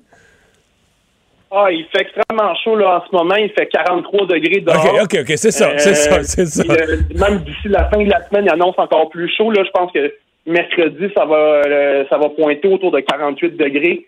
Fait que c'est vraiment impressionnant de voir un aréna. Puis pour C'est vrai, pas- c'est euh, pas un gros feeling. C'est pas un gros feeling de hockey quand même, là. C'est quelque chose, là. Ah ouais. Non, c'est juste, ça donne pas. T'es pas dans l'atmosphère du hockey quand il fait 48 dehors. Non, euh, c'est assez singulier là, qu'il y la- l'aréna, il, il est- magnifique l'amphithéâtre, mais que ça se pointe en plein, euh, plein milieu du désert. C'est vraiment pas là qu'on s'attend qu'il y ait du bon hockey qui se joue, mais je pense que euh, ce soir, là, autant les, les, les, les, les 18 000 personnes qui vont être dans, l'aréna que toutes les personnes du Canadien qui vont suivre ça à la télé, ils, vont, ils vont être servis. Là. Bon, mais sois sage sur la strip. Parce que moi, je suis allé souvent à Vegas, je connais ça. Fait que sois sage sur la strip. Bon séjour à Las Vegas. Merci beaucoup, Mario. Salut, Antoine Lacroix, journaliste au Journal de Montréal. De passage dans la ville du vice pour voir jouer nos Canadiens. Mario Dumont et Vincent Dessureau. Inséparables comme les aiguilles d'une montre. Cube Radio. Le problème n'est pas nouveau, mais il semble qu'il euh, perdure. Euh, les livraisons, je dis qu'il perdure, si c'est pas même qu'il se détériore. Les livraisons euh, par drone de tout ce qu'on veut pas voir rentrer dans les prisons. On va en discuter avec Frédéric Lebeau, président régional pour le Québec du syndicat des agents correctionnels du Canada, affilié à la CSN. Bonjour, Monsieur Lebeau. Bonjour, monsieur. Et reportage sur, euh, cette fois-ci, la prison de Donnacona. C'est parti avec Radio-Canada, mais euh, il me semble que ça fait des années qu'on entend ça, qu'il y a des drones qui livrent dans les prisons. C'est pas, c'est pas quelque chose qui est gérable? Il n'y a pas de technologie pour contrer ça? Euh, c'est un fléau qui perdure, qui a pris de l'en- de l'emphase dans les dernières années. La technologie évolue, les batteries sont plus performantes, les drones sont plus performants. Effectivement, il y a de la technologie pour contrer ça. Euh, le service correctionnel va procéder à l'installation d'un radar trois dimensions puis un radar périmétrique pour détecter ce genre d'entrée de stupéfiants ou de drogue ou d'armes à feu là. Mais comme on dit, on a beau avoir 100% de détection, faut avoir un résultat de 100% d'interception également, puis c'est là que le bas blesse. On comment on intercepte un drone? Là? On n'a quand même pas un système de missiles pour abattre le drone? Non, c'est ça, tu sais, ça prend des filets dans des cours, ça prend des toits, euh, ça prend des fenêtres sécurisées pour éviter des livraisons directement à la, à la, à la cellule, ou tout simplement d'avoir des scanners corporels, comme dans les aéroports, justement pour effectuer les Mais saisies. là. est- Est-ce qu'il y a des livraisons aux fenêtres? Oh oui, effectivement. Euh, on le voit. C'est-à-dire là, des, des détenus que la là. fenêtre, la fenêtre s'ouvre, puis ils se font livrer leurs produits par drone direct dans la fenêtre. Ouais, la fenêtre, est, elle s'ouvre pas, là, elle est cassée, elle est déplacée. Euh, souvent, il faut changer de cellule après ça. Réussissent à détruire la fenêtre. Euh, même Uber Eats n'est pas capable de faire ça chez nous, là, mais la, livraison de la drogue, de- des stupéfiants, peu importe c'est quoi, rentre directement à la cellule, on le voit. On va les prendre, on, va faire un petit bout là-dessus. là. Ce qui est livré, Euh, vous m'avez dit le stupéfiant, des armes, des téléphones cellulaires, euh, y a-tu juste ça? Oui, principalement des drogues douces, euh, de la marijuana, du, euh, du tabac, des cellulaires, euh, des cigares, euh, des, ça, ça rentre là-dedans. Plusieurs euh, armes, des, des pics, des choses comme ça, des couteaux. Euh, jamais rien de dramatique pour l'instant. On touche du bois, puis euh, faudrait pas que ça arrive. C'est pas d'armes à feu. OK, des armes à feu. Quand on dit des armes, c'est pas nécessairement des armes à feu, là. Non, pas encore. Plus Mais des couteaux. Ouais, vous voyez, hier soir, on a intercepté un drone, euh, puis il y avait un point américain. Ça, c'est une première, ça aussi. Fait que ça peut faire du dommage, ça peut créer des incidents assez violents. Là. Ouais. Euh, euh, dans le cas des, euh, des stupéfiants, c'est un, on dit que c'est un marché important dans les, dans les prisons. Comment ça marche? là? C'est des pushers à l'interne qui se font, qui se font livrer des cargaisons par drone? C'est en plein ça. Puis là, le, le- le- c'est, c'est du crime organisé qu'on voit à l'intérieur. Un iPhone vaut 5000 à l'intérieur. Euh, des, des, du, du pot, ça vaut 3900 pour euh, 39 grammes, donc 100, 100 pièces le gramme. Tu sais, ça fait que ça, ça va vite. Ça crée de la turbulence, l'écosystème est dérangé, il y a plus de dettes, il y a plus d'événements de sécurité. Donc, c'est sûr, ça a un impact là, majeur. Euh, bon, ben, ben là, on a parlé de livrer aux fenêtres. Sinon, ils livrent quoi? Ils livrent dans la cour, ils viennent, ils déposent un paquet ou ils laissent tomber dans la cour? En plein ça, laisse tomber le paquet dans la cour, c'est récupéré, c'est dissimulé dans les cavités corporelles la majorité du temps. Les détenus rentrent. Malheureusement, comme agent de Quand correction. vous êtes des, des cavités corporelles, là, euh, il y en a juste deux qui me viennent à l'esprit. là. C'est pas dans la bouche, c'est à l'autre bout, là. C'est en plein ça, effectivement. On peut pas fouiller là. Ça prend un ordre du médecin. C'est de là d'une demande qu'on avait, ben, qu'on a encore, c'est de mais euh, excusez-moi d'être graphique, mais ils se le mettent pas juste dans les shorts, là. Ils, ils rentrent. Non. euh, Oui, oui, à l'intérieur. Oui, oui. C'est dans le derrière, à l'intérieur. Puis, euh, oui, effectivement. OK. Bon. Une place pour ranger du stock comme une autre. Euh, le, les, les- les- agents, parce que comment je vous dirais ça? C'est un peu bizarre pour nous parce que vous en parlez, ça a l'air évident, comme si vos agents savent ça, voient ça. Puis on se demande comment quelque chose que tout le monde voit, qui est illégal, qui, vous me dites même qu'il peut être dangereux, comment, comment on l'arrête pas? Comment quelque chose que tout le monde sait continue aussi facilement? C'est une question de coût. On gère le risque. Il n'arrive pas d'incident majeur. Euh, il n'y a pas d'invasion. On était chanceux dans la crise des opioïdes, quand il y a eu du fentanyl, du fentanyl contaminé. euh, il y a eu plusieurs overdoses. On été chanceux de ne pas perdre de détenus ou perdre de personnel. Euh, mais c'est ça, il arrive. Ça prend un geste dramatique. Puis c'est pas encore arrivé. Là, on est chanceux. Euh, c'est une question de coût, tout simplement. le rapport euh, coût-bénéfice. Quand vous êtes de coût, vous voulez dire la lutte à ça en termes de technologie ou de personnel supplémentaire, ça coûterait cher de, de lutter plus activement contre ça. C'est en plein ça. C'est une des principales raisons. Donc au gouvernement, on, on tolère, on endure, on sait que c'est le cas, mais on se dit que c'est un moindre mal. On a une stratégie anti-drogue qui est, super belle sur papier, mais malheureusement, non. Effectivement, le service correctionnel, le gouvernement du Canada investit pas massivement dans la sécurité du public, puis la, sécurité du staff, du personnel, des infirmiers, infirmières, puis des agents de correction ultimement. La personne qui possède le drone puis livre, mettons, une cargaison de drogue, une quantité pour, pour, pour, vendre, pour un revendeur, est-ce que c'est le crime organisé? Est-ce que c'est le crime organisé qui, qui, qui autour des prisons, euh, gère la, la distribution de la drogue par drone? Ah, souvent, on peut pas s'improviser euh, conducteur de drone demain matin. Là, vous et moi, on peut pas aller s'acheter un drone. Vous dire, bon, ouais, un petit sideline, je vais, je vais faire ça. Ça prend des contacts à l'intérieur, ça prend un réseau de distribution, ça prend. et- et- non, c'est ça. C'est, vraiment là, une des grosses parties, surtout à Donnacona, c'est le crime organisé là, qui gère ça. Là. Euh, la personne qui contrôle le drone, là, je veux dire, il peut pas être à. Ça va pas à 50 km. Il faut qu'il soit. La prison de Donnacona est relativement isolée dans son coin. Il faut que la personne soit à proximité. Euh, si on mettait des patrouilleurs, on pourrait pas trouver le long des rues ou trouver des endroits où il y a des gens qui ont un petit joystick dans les mains, là, qui ont une petite. euh, Ça, ça va vite. Euh, Ça peut être à 4-5 km, 6 OK, km. ça peut être un rayon aussi grand que ça. Oui, oui, des fois, on le voit à l'autre bord du fleuve. Si la vue est dégagée, le drone, euh, les capacités sont quasiment illimitées. Puis on a même des drones qui sont programmés pour s'écraser. Ils font la, dro- la, la distribution, font la livraison, puis après ça, s'écrasent, puis on récupère le drone. Laisse le drone là qui. Donc, la qui- livraison, la livraison vaut tellement cher financièrement que tu as les moyens d'y laisser ton drone. Oui, oui. C'est assez payant pour ça. Tu dis le drone, on le met dans la colonne des pertes, là, dans le coût de la livraison. Oui, dans le coût de la livraison, le risque est là, puis c'est assumable, puis on va racheter un autre drone ou modifier d'autres pièces. Et, oui, effectivement, oui. Eh bien, ben, on va, euh, on va surveiller ça. Est-ce que c'est un. Vous, comme syndicat ou comme président de syndicat, est-ce que c'est un enjeu quand vous rencontrez l'employeur? Est-ce que c'est un enjeu que vous vous amenez comme euh, un risque supplémentaire pour vos travailleurs, pour vos membres? Ah, effectivement, on en parle euh, à tous les réunions qu'on peut avec eux, euh, essayer de les sensibiliser le plus possible, puis justement d'aller chercher les outils qui permettraient euh, d'avoir une meilleure sécurité, puis ultimement d'assurer la, mission du service correctionnel, d'assurer une réinsertion sociale qui est viable, qui est potentielle. Si on ne met pas fin au trafic ou minimalement qu'on ne le minimise pas le plus possible, ben, la mission en tant que telle est un peu échouée à la fin, si on continue à faire du trafic en dedans. là.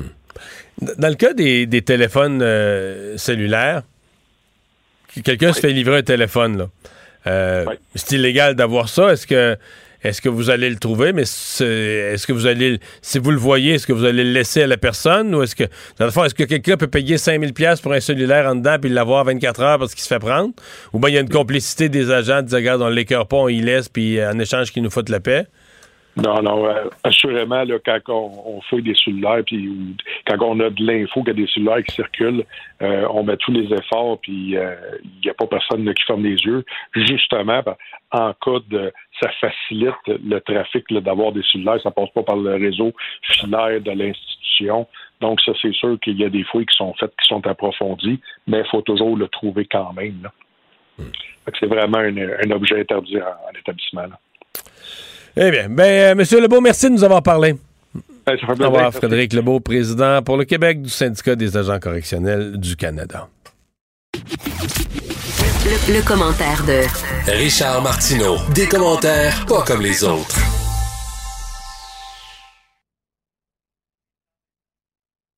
Alors, c'est l'heure de la chronique de Richard euh, Martineau. Salut, Richard. Salut, écoute, à Canet S'attaquer, t'as pas besoin de mettre ta drogue dans le schtroumpif. Tu peux la consommer au vu et au su de place. tous. Sur place. Sur place, il n'y a aucun problème. Écoute, euh, je, je parlais, puis j'imagine que tu as parlé aussi, le, le, le- le maire euh, d'Oka, M. Quévillon. Et tu sais, je veux dire, ils sont complètement pris au dépourvu parce que là, on le sait qu'il n'y a plus, il n'y a pas de- d'équivalent de, de, de peacekeepers à l'intérieur. là. Canet S'attaquer, au dans le territoire, il n'y a plus de police. là. Ben, il n'y a plus de pourquoi? corps policiers autochtones. Ben, parce que En il- 2004, il était menacé. En Il 2004, il y a des gens qui ont pris le contrôle du poste. Police, ils ont mis le feu dans le poste de police, ils ont expulsé la police, ils ont mis le feu dans la maison du, du grand chef. Non, mais pense à ça, là. Ça fait quoi? 17 ans? Ça fait 17 ans qu'il n'y a pas de corps policier à l'intérieur. On officiellement, c'est la SQ qui, Ben, la SQ, qui a récupéré le territoire sous sa responsabilité. Mais là, je sais ce que tu vas me dire, puis je suis le premier à Ben, dire ça. ben oui, ils rentreront pas là, ben non, ils ils agissent agissent sur la pointe que- des pieds quand il y a quelque chose de grave. La GRC fait rien, la SQ fait rien, euh, ils n'ont plus de corps policiers à l'intérieur. C'est rendu, je sais pas si tu avais regardé la, la- la- la fameuse série sur HBO, là, sur le- un territoire de non-droit. Comment ça s'appelait? Deadwood. C'était extraordinaire, Deadwood. C'est un, territoire qui a vraiment existé aux États-Unis. euh, qui, qui- en fait, c'est des, c'est des cowboys qui se sont installés sur une réserve amérindienne euh, qui était qui était pas touchée par euh, les lois fédérales et donc ils faisaient exactement tout ce qu'ils voulaient. Mais c'est vraiment c'est Deadwood au Québec. À un moment donné, ça n'a pas de maudit bon sens. Et là, le mot se passe et c'est rendu, là, si tu veux faire un party puis pas être écœuré par les policiers, va à Canet s'attaquer. Puis là, euh, même les gens là-bas, je pense qu'ils ont le droit d'une protection policière. Il y a des gens d'un certain âge, ils sortent plus après 10 heures. Tu l'as entendu, le maire d'Oka dit ça. Il y a des gens qui ont peur. C'est pas tous les Autochtones qui vivent sur le territoire là-bas qui trouvent ça bien trippant. Il y a des gens qui aimeraient vivre en toute quiétude comme nous autres. Et, euh, vivre. Mais c'est comme si on les a totalement abandonnés. Donc, euh, qu'est-ce que tu fais avec ça? À un moment donné, là, François Legault, il a dit oui, c'est vrai, il faudrait peut-être créer un corps policier Ouais, pour le mais il semble pas, il semble pas y avoir une lecture, il semble pas y avoir une lecture commune entre le grand chef Serge Simon et le premier ministre euh, Legault sur l'état d'avancement des, euh, des négos, là. En tout cas, ça, ils me sont apparus sur des, c'est- Mais tu sais, sur non, des mais- pages mais- différentes, là. T'imagines, c'est un quartier, je sais pas, moi, là, euh, Ville-Saint-Michel, je sais pas, un quartier, Verdun, mettons, ils mettent le feu au poste de police, là, le, le- puis le capitaine de police dit, Ah, moi, je chaque mon camp, puis tous les policiers, puis tout puis là, il y, a- il y a plus de police. Pendant 20 ans. Il n'y a plus de policiers pendant 20 ans, il n'y a plus personne, euh, puis les autres corps de police ont dit, ben, la SQ va s'en occuper, la SQ dit, Ah, c'est bien trop compliqué, là, c'est politique au bout, la chicane va pas, on rentre pas là. Fait que, écoute, c'est, c'est comme le Beach Club, mais sans aucun règlement. C'est vraiment, c'est vraiment assez étonnant. On a vraiment officiellement une zone de non-droit où on vend du pot à des gens qui sont pas cartés, à des mineurs, ou euh, everything goes là-bas. Super. Non, puis, je veux dire, ça me faisait parce qu'en fin de semaine, il y a des gens, ben, je comprends, mais qui accrochaient beaucoup sur les règles sanitaires, disaient sans Oui, mais- distanciation, comme s'il n'y avait pas de COVID. Mais c'est parce que c'est pas les lois sanitaires qui sont pas respectées dans ce party-là. C'est les lois, point. C'est les lois, point. Y Félix me disait ce matin, là, là, c'est confirmé, il y avait des gens armés, là, qu'il n'y avait aucun problème, ils se promènent des guns sur eux autres et tout Il ça. était c'est ça. stationné illégalement. Le, le maire d'Oka dit que les gens qui se stationnent de cette façon-là sur la route de 80 km/h pour aller aux pommes, parce qu'à un moment donné, il y a, y y beaucoup de, de pommiculteurs dans ce coin-là, puis quand ça déborde aux pommes, il y a des gens qui sont pris pour se stationner là, puis ils reçoivent tous des contraventions. Parce que t'as pas le droit de te stationner sur une route. Et là, il y avait des gens stationnés de la même façon sur une route de 80 km/h interdite. Partout. Puis rien. Rien. Écoute, c'est c'est étonnant quand même, et c'est comme ça, comme tu dis, là, depuis 17 ans. Est-ce qu'on va produire dorénavant notre viande en laboratoire artificiellement? euh? Je suis fasciné par ça, moi, cette affaire-là. En 2013, le 5 août 2013, a été dégusté à Londres le premier hamburger créé en laboratoire avec des cellules souches d'une vache. Ils sont allés prendre une vache, ils ont pris une cellule souche, ils ont fait pousser de la viande, mais de la vraie viande. C'est pas Beyond Meat, c'est de la vraie viande animale, comme euh, en fait qui ont, qui ont comme cloné. Et mais par contre, ça coûtait très cher. Là. Pour un hamburger, là, on parle de 142 grammes qui avait été produit à l'époque. Ça avait coûté 300 000 euros faire ça. Euh, ça a été vendu euh, dans, lors d'un encan et il y a quelqu'un qui a dégusté le premier hamburger euh, en laboratoire. Mais là, je sais pas si tu as lu euh, Sylvain Charlebois euh, aujourd'hui, le, le spécialiste en agroalimentaire, qui écrit dans le journal. Puis d'ailleurs, c'est très intéressant ces textes parce qu'on on s'est beaucoup, beaucoup finalement intéressé à l'agroalimentaire pendant la pandémie parce que ça devenait quelque chose de très, très important. Et il dit, ben écoute, ça, ça va venir là, bientôt, là, la vente, la vente de, euh, courante de viande. Et ça, ça, ça veut dire, est-ce que les végétariens et les véganes vont manger de la vraie viande? Parce que maintenant, là, il y aurait plus d'animaux abattus, il y aurait plus d'animaux élevés là, euh, pour, pour se faire abattre, pour créer de la viande. C'est de la vraie viande, mais poussée en laboratoire. Et non seulement ça, mais il y a des, il y a des espèces en voie de disparition qu'on peut pas chasser. Bien sûr, on, on peut pas manger du lion, mais là, tu pourrais manger du lion. On pourrait en Tu pourrais reproduire manger, tu, tu pourrais manger une cuisse de lion. Tu pourrais manger des, des, des, des animaux, un gorille. Je- ça- ça tente- et même, et même, tu pourrais manger de la viande humaine. Tu pourrais faire de l'anthropophagie, du cannibalisme, Mhm. sans tuer personne. Vraiment pas. Si tu veux goûter, que ça goûte, la viande Arrête, humaine. veux arrête, tu nous tentes, là. Une petite soirée en ébal lecteur, là, à la maison. Tu pourras, te- je sais pas, et pourrais-tu vendre la viande humaine? Ce serait pas du cannibalisme. Ce serait la viande qui est faite en laboratoire. Mais en Et fait, comment les en fait, si t'es prêt à les- donner, Richard, si t'es prêt à donner quelques-unes de tes cellules pour partir la chaîne, tu pourrais manger à la limite ta propre viande. Je pourrais m'auto-manger. Ben oui. je, je pourrais inviter mes amis en disant Je suis vraiment généreux ce soir, vous me mangez tout le monde. Et, non, mais écoute, c'est vraiment. Tu, te souviens-tu du vieux film de, de le vieux film de science-fiction avec Charlton Heston qui s'appelait Soleil vert, Soylent Green, où euh, plus tard euh, il y, a, il y a tellement de gens sur la planète euh, qu'ils bouffent, ils bouffent un genre de, de, de, de galette et finalement Charlton Heston se rend compte à la toute fin, découvre que cette galette-là est, produise, euh, est produite à base de, cadavres humains. Euh, c'était un film de science-fiction, c'était le punch de la fin. Finalement, les gens se mangent eux-mêmes et bon, on va être rendu là. On va être rendu là et j'ai très hâte Mais- de voir parce que là, ils n'auront plus là, aucune excuse, les vegans et euh, les, les, les, les végétariens pour dire je ne mange pas de Ils viande. en ont déjà pas. Il là, n'y c'est a aucun dans- problème. Il y en a pas. C'est dans leur tête qu'il y en a. Là. Il y en a pas de problème éthique là, à manger. Ben, je sais pas, l'élevage intensif, Ben, par non, exemple. non, non, les c'est un très beau métier, c'est un qui très sont, beau métier, Les de poulets gens qui sont qui les font très bien les uns à côté des autres et tout ça. Là, Depuis 4000 ans, peux te 5000 ans, 6000 ans, on le fait. Puis, J'ai euh, été trois ans, moi, végé, hein. Je voulais essayer ça. Ma blonde a dit, on essaye ça. Puis je voulais essayer ça pour un mois. J'ai dit, je vais être végé un mois. Été trois ans.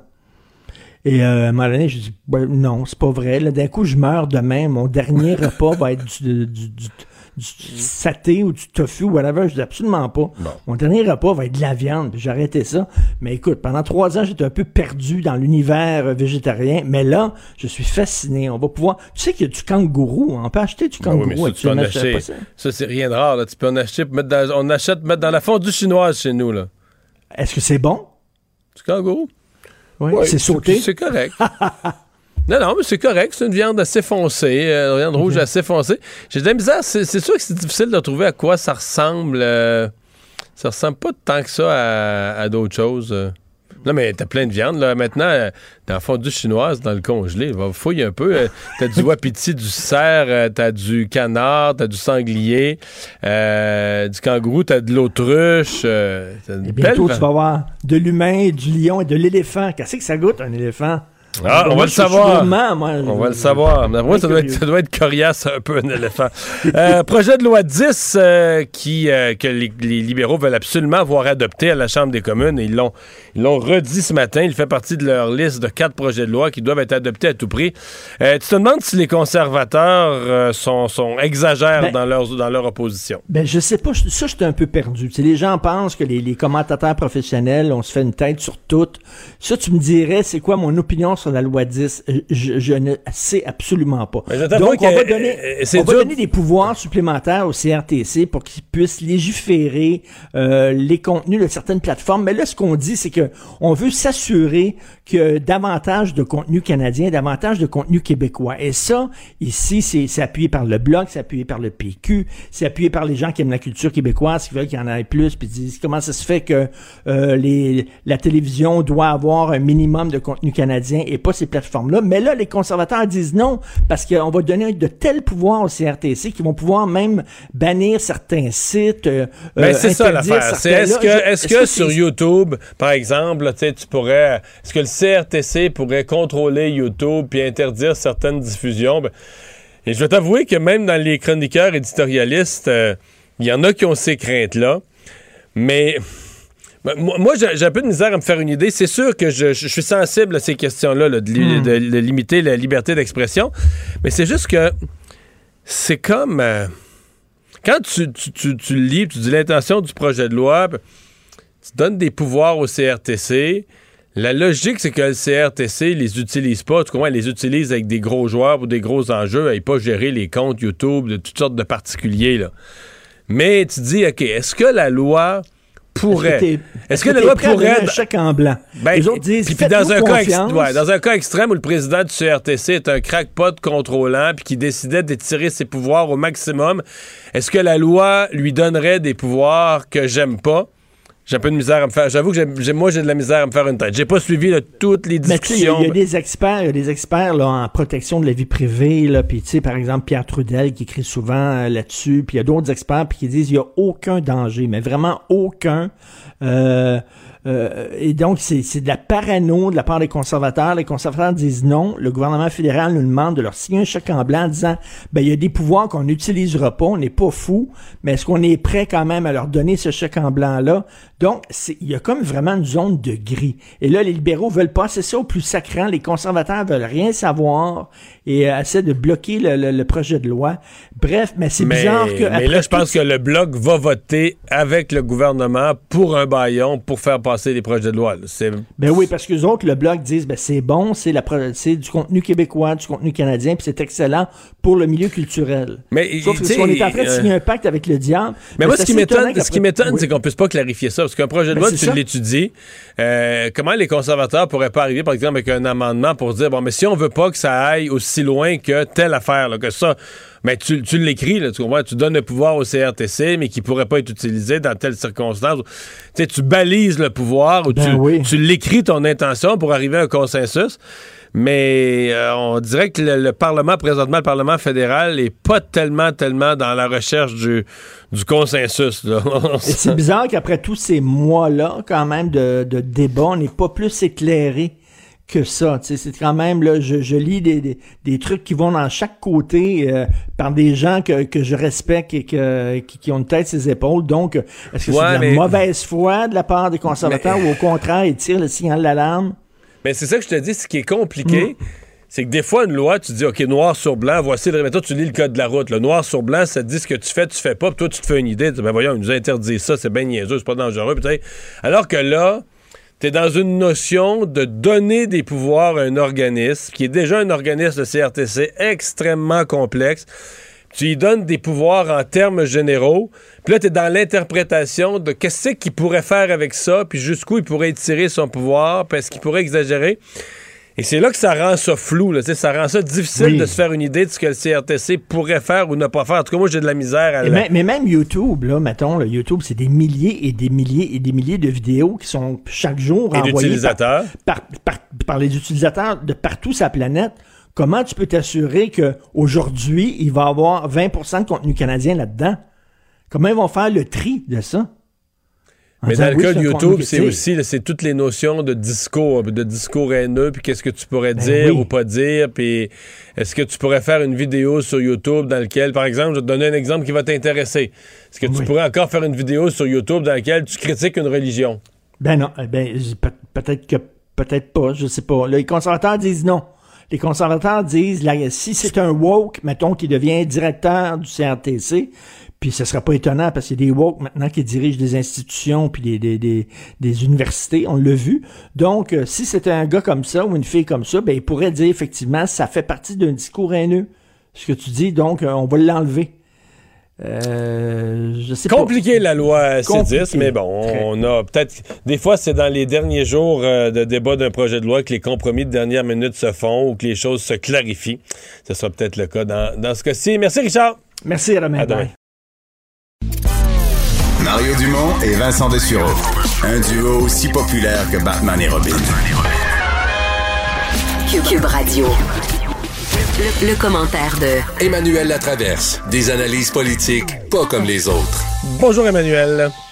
Bonjour. C'était pas dans nos sujets prévus, mais ça vient tout juste de tomber comme nouvelle à l'instant même. Alors, les bars euh, qui bon, ils demandaient un petit peu de souplesse pour euh, pouvoir euh, garder les- les- les téléspectateurs, les gens qui regardent le hockey après minuit. Ben, ils ont obtenu, euh, comment dire, plus que le client en demande. Euh, les bars des régions vertes et euh, orange et, jaunes, pardon, pourront servir de l'alcool jusqu'à minuit. Donc, une heure plus tard pour vendre de l'alcool et fermé à 2 heures du matin. Donc, alcool jusqu'à minuit, fermeture à 2 heures du matin, plutôt qu'alcool jusqu'à 11 heures et fermeture à minuit. Les propriétaires de bars peuvent dire merci aux Canadiens? Ben oui, mais oui, oui, mais tu sais pourquoi, hein?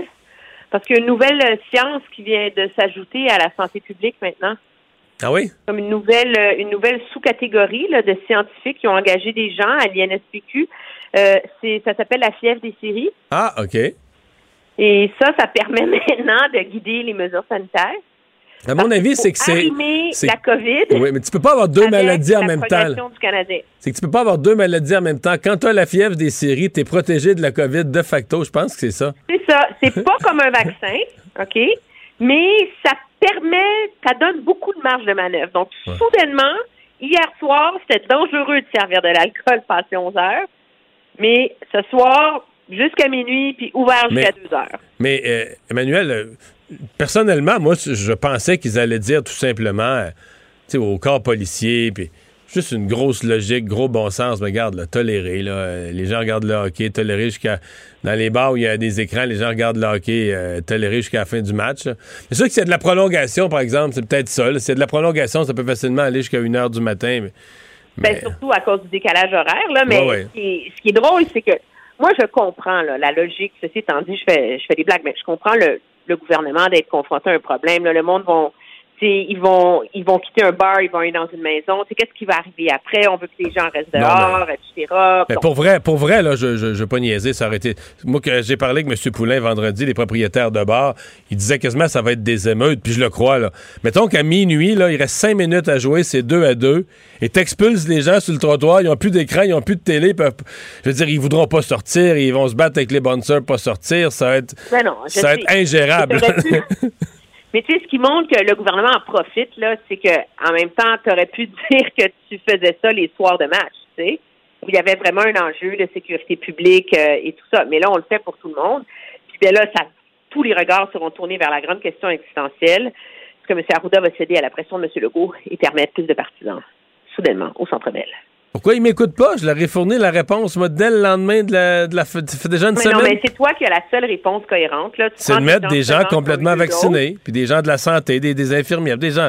C'est, tu fais des Puis sections. Le Canadien, au lieu de mettre dans le lot des 250 tous les billets de saison, ils mettent dans le lot des deux ils mettent dans le lot des billets en vente, des billets qui sont pas nécessairement des billets de saison, puis ils donnent au gouvernement, puis on s'organise, on fait une loterie, parfait. Parce que sinon, ça devient un peu délirant. Mais à partir du moment où le gouvernement a décidé que parce que les jeunes le méritaient, ils avaient le droit d'avoir un bal avec rapprochement et sans aucune mesure sanitaire, ben le Québec mérite euh, sa fête canadienne, là, parce que c'est la première fois en sept ans qu'on est en demi-finale, là.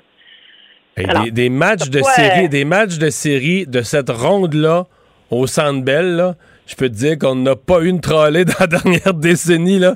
T'es contre ses doigts de la main. Fait que. Ben, non, c'est ça. Alors, euh, on verra, mais moi, je trouve que le gouvernement, sondé sur ce sujet-là, a joué cet enjeu-là d'une main de maître. Bon. Alors, t'as M. Legault, tu sais, qui dit, moi, je voudrais, pour mon peuple, qu'on ait une petite chance. Tu sais, je travaille à Arruda au quart de tour, là, je vous donne des nouvelles, là, je travaille mon Arruda, là, on va essayer, on va essayer, on, on travaille fort dans les coins. Puis là, le lendemain, t'as M. Dubé. Vous savez, c'est important de garder le cap sur la vaccination. C'est ça qui est important. C'est les deux doses. Il y a les variants. Alors, je ne sais pas ce que M. Arruda va décider, mais en bout de ligne, si M. Arruda, il dit non, ben, M. Legault dira qu'il a essayé, puis il va dire, vous dites, voyez, j'écoute la science. Hmm. Puis il va avoir l'air de faire son bien. Moi, je pense qu'en bout de ligne, ils vont permettre, c'est entre 20 000 puis 2 500. Je suis pas mal petite certaine marge, hein? une marge à aller trouver, là. Mais, Mais, euh, ouais, à suivre. Mais là, il va falloir qu'il se décide vite quand même parce que là, le, le match, là, c'est dans, dans quatre jours. là. Ça approche euh, drôlement. Euh, fin de session à Ottawa. ce matin, deux ministres qui font une sortie. Des, des, des, des menaces à peine voilées contre l'opposition. Oui, c'est comme c'est comme un c'est- c'est chronique là d'un crépage de chinois annoncé. Là, c'est c'est presque il y a un député qui me disait c'est folklorique. Et c'est vrai. On est en fin de session. Le gouvernement n'a pas réussi encore à adopter des projets de loi qui sont hyper importants, dont celui de mise en œuvre du budget quand même. Là. Celui euh, C10, là, le fameux euh, projet de loi pour forcer euh, les grandes plateformes numériques à partager des revenus pour la création euh, culturelle ici, etc. Et là, tout d'un coup, c'est le méga mélodrame. L'opposition fait de l'obstruction. Puis là, là, qu'est-ce qu'on est en train de faire? On est en train de se donner les moyens de dire qu'on va être obligé d'aller en élection au mois d'août parce que le gouvernement ne peut pas faire adopter ses projets de loi. Tout ça, là, c'est du pipeau de A à Z. De un. Si on compte le nombre d'heures d'obstruction, tout comité parlementaire confondu depuis le début de la session, les libéraux en ont fait beaucoup plus que l'opposition. Ah oui? Oui. Ah ben oui, par exemple, au comité de l'éthique puis tout ça. Ah là. mais Deuxièmement, c'est le gouvernement qui a décidé de proroger puis qui a ramené, qui a engorgé le début de session avec des projets de loi qui sont morts au feuilleton.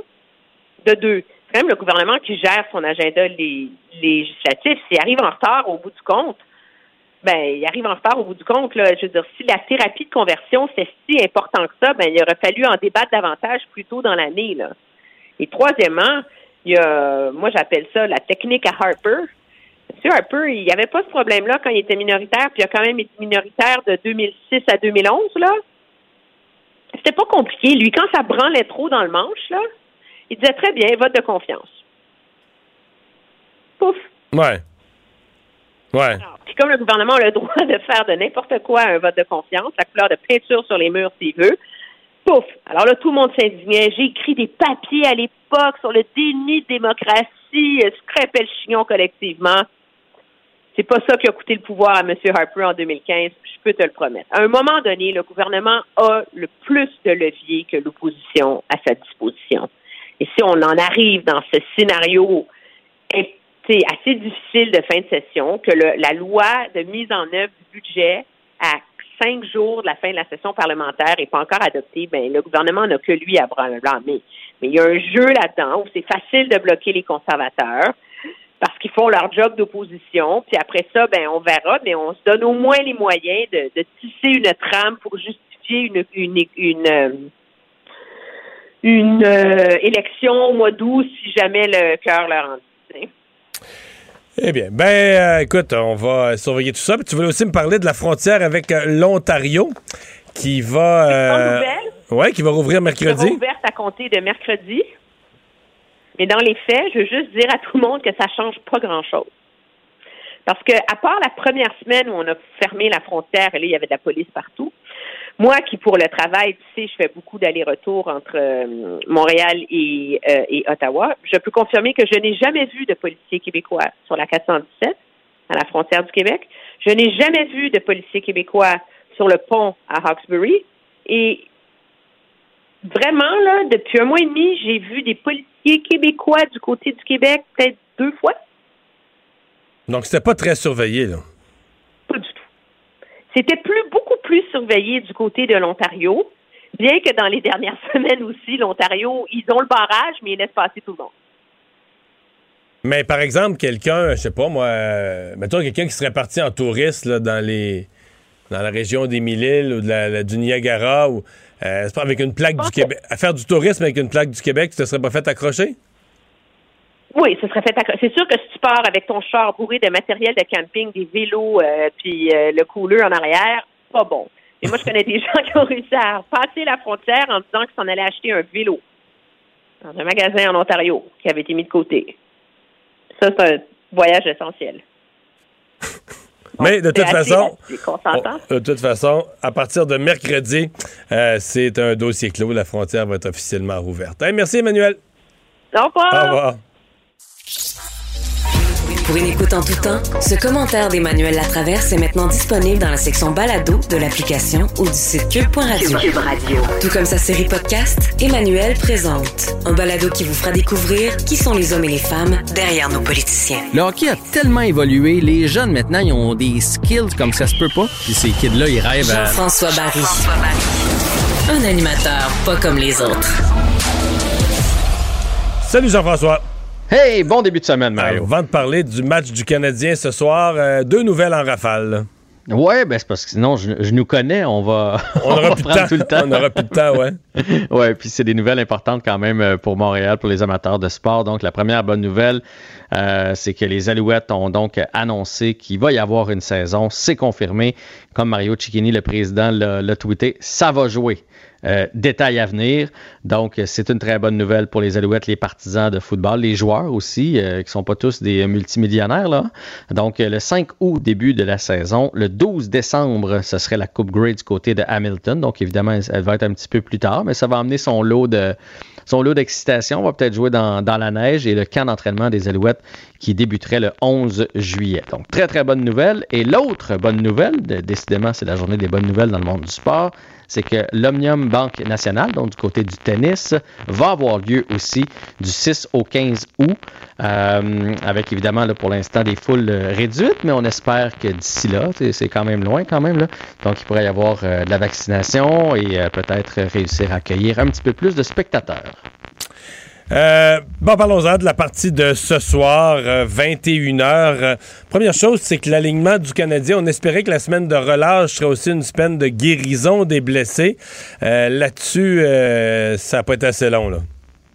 Non, malheureusement, euh, on ne doit pas être loin. En tout cas, c'est ce qu'on a dit aujourd'hui, euh, que les, trois euh, blessés étaient près d'un retour au jeu.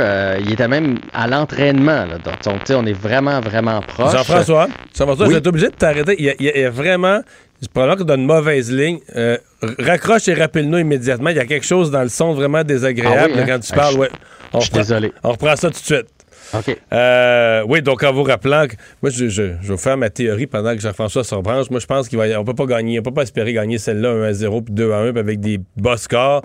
Et je me dis, il faut que le Canadien, se, à l'attaque, voit ses meilleurs marqueurs se sortir du lot.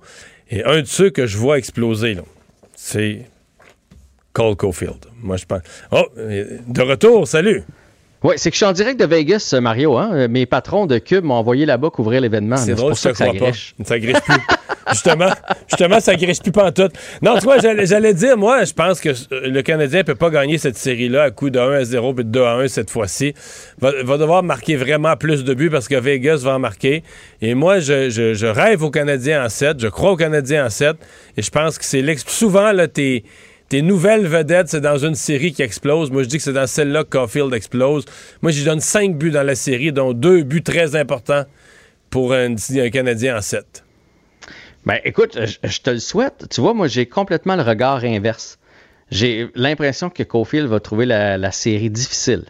On, a des gros bonhommes du côté de, Vegas, puis non seulement sont gros, mais sont mobiles, des défenseurs d'expérience, puis je pense qu'ils vont être capables de jouer le jeune. Je le souhaite, là, mais j'ai l'impression que, tu sais, on apprend à gagner dans la vie, qu'on dit, on apprend à gagner au hockey. J'ai l'impression qu'il va, que toute l'attaque du Canadien, en fait, va trouver ça un peu plus difficile parce que depuis le début des séries, tu sais, Toronto, la force n'était pas en défensive. On s'entend, des défenseurs bien, euh, surtout bons pour la relance, puis des attaquants qui se replient, mais des fois, euh, avec un, la back pressure, elle venait pas fort fort. Puis du côté de Winnipeg, ben, euh, des formats géants, mais très, très peu mobiles, ce qui a bien été euh, pour le style du Canadien, puis une équipe qui s'est impliquée euh, moyennement.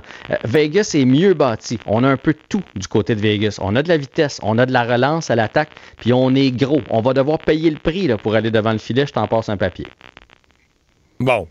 Mais les Je défenseurs, je- je- mais les défenseurs offensifs aussi, euh, Vegas, c'est ça l'affaire. C'est des défenseurs qui sont bons, dans- mais qui sont, qui sont bons tout court, qui sont bons des deux côtés de la patinoire. Ben, chez Théodore, là, c'est parce qu'on le voit pas jouer souvent, là, mais c'est toute une vedette. Puis euh, Pietrangelo, euh, cette signature-là, si Vegas se rend jusqu'au bout, ça va peut-être être la signature de l'année. là.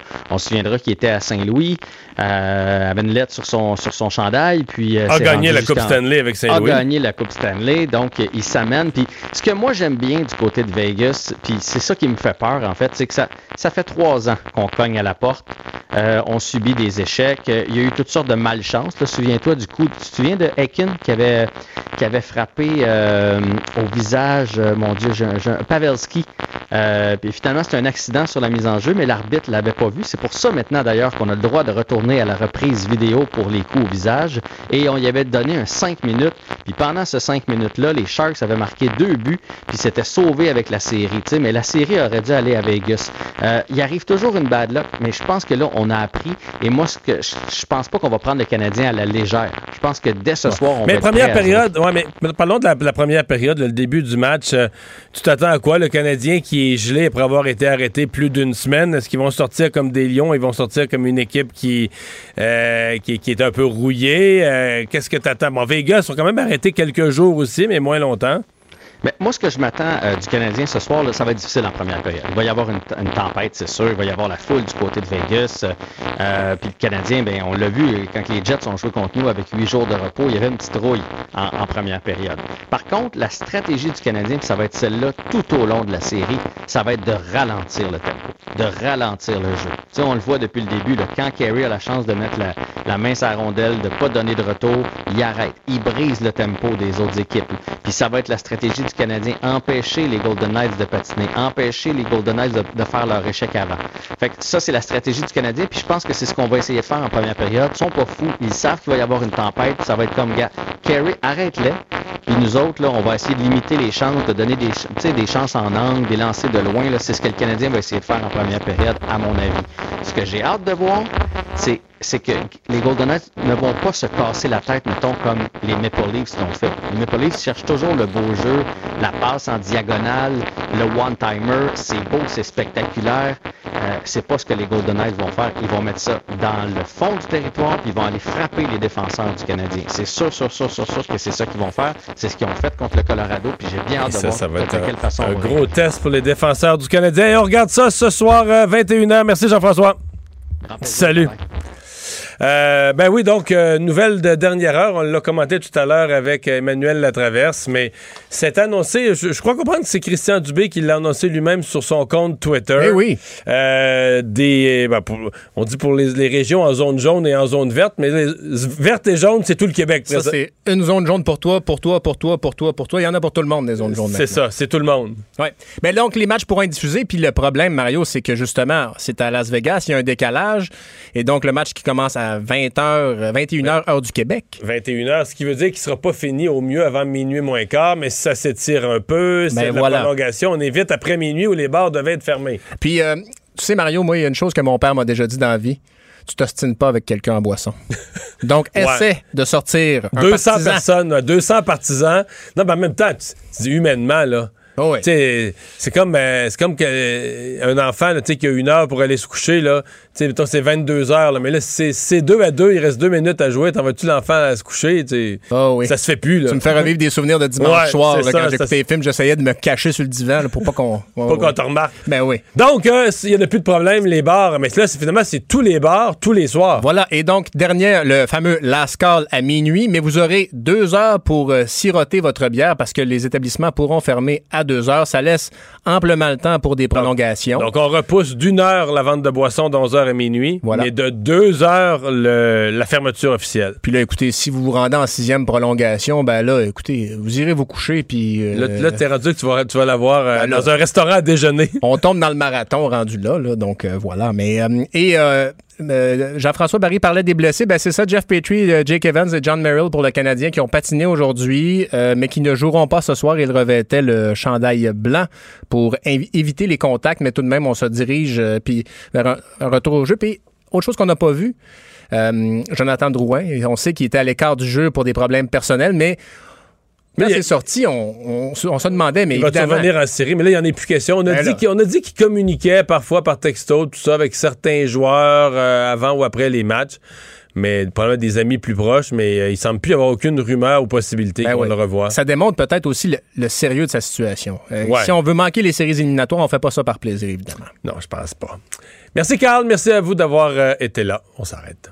Pour une écoute en tout temps, ce commentaire de Jean-François Barry est maintenant disponible dans la section balado de l'application et du site cube.radio. Tout comme sa série balado, Avantage numérique. Un magazine sportif qui aligne entrevues avec tous les acteurs du monde du sport. Cube Radio.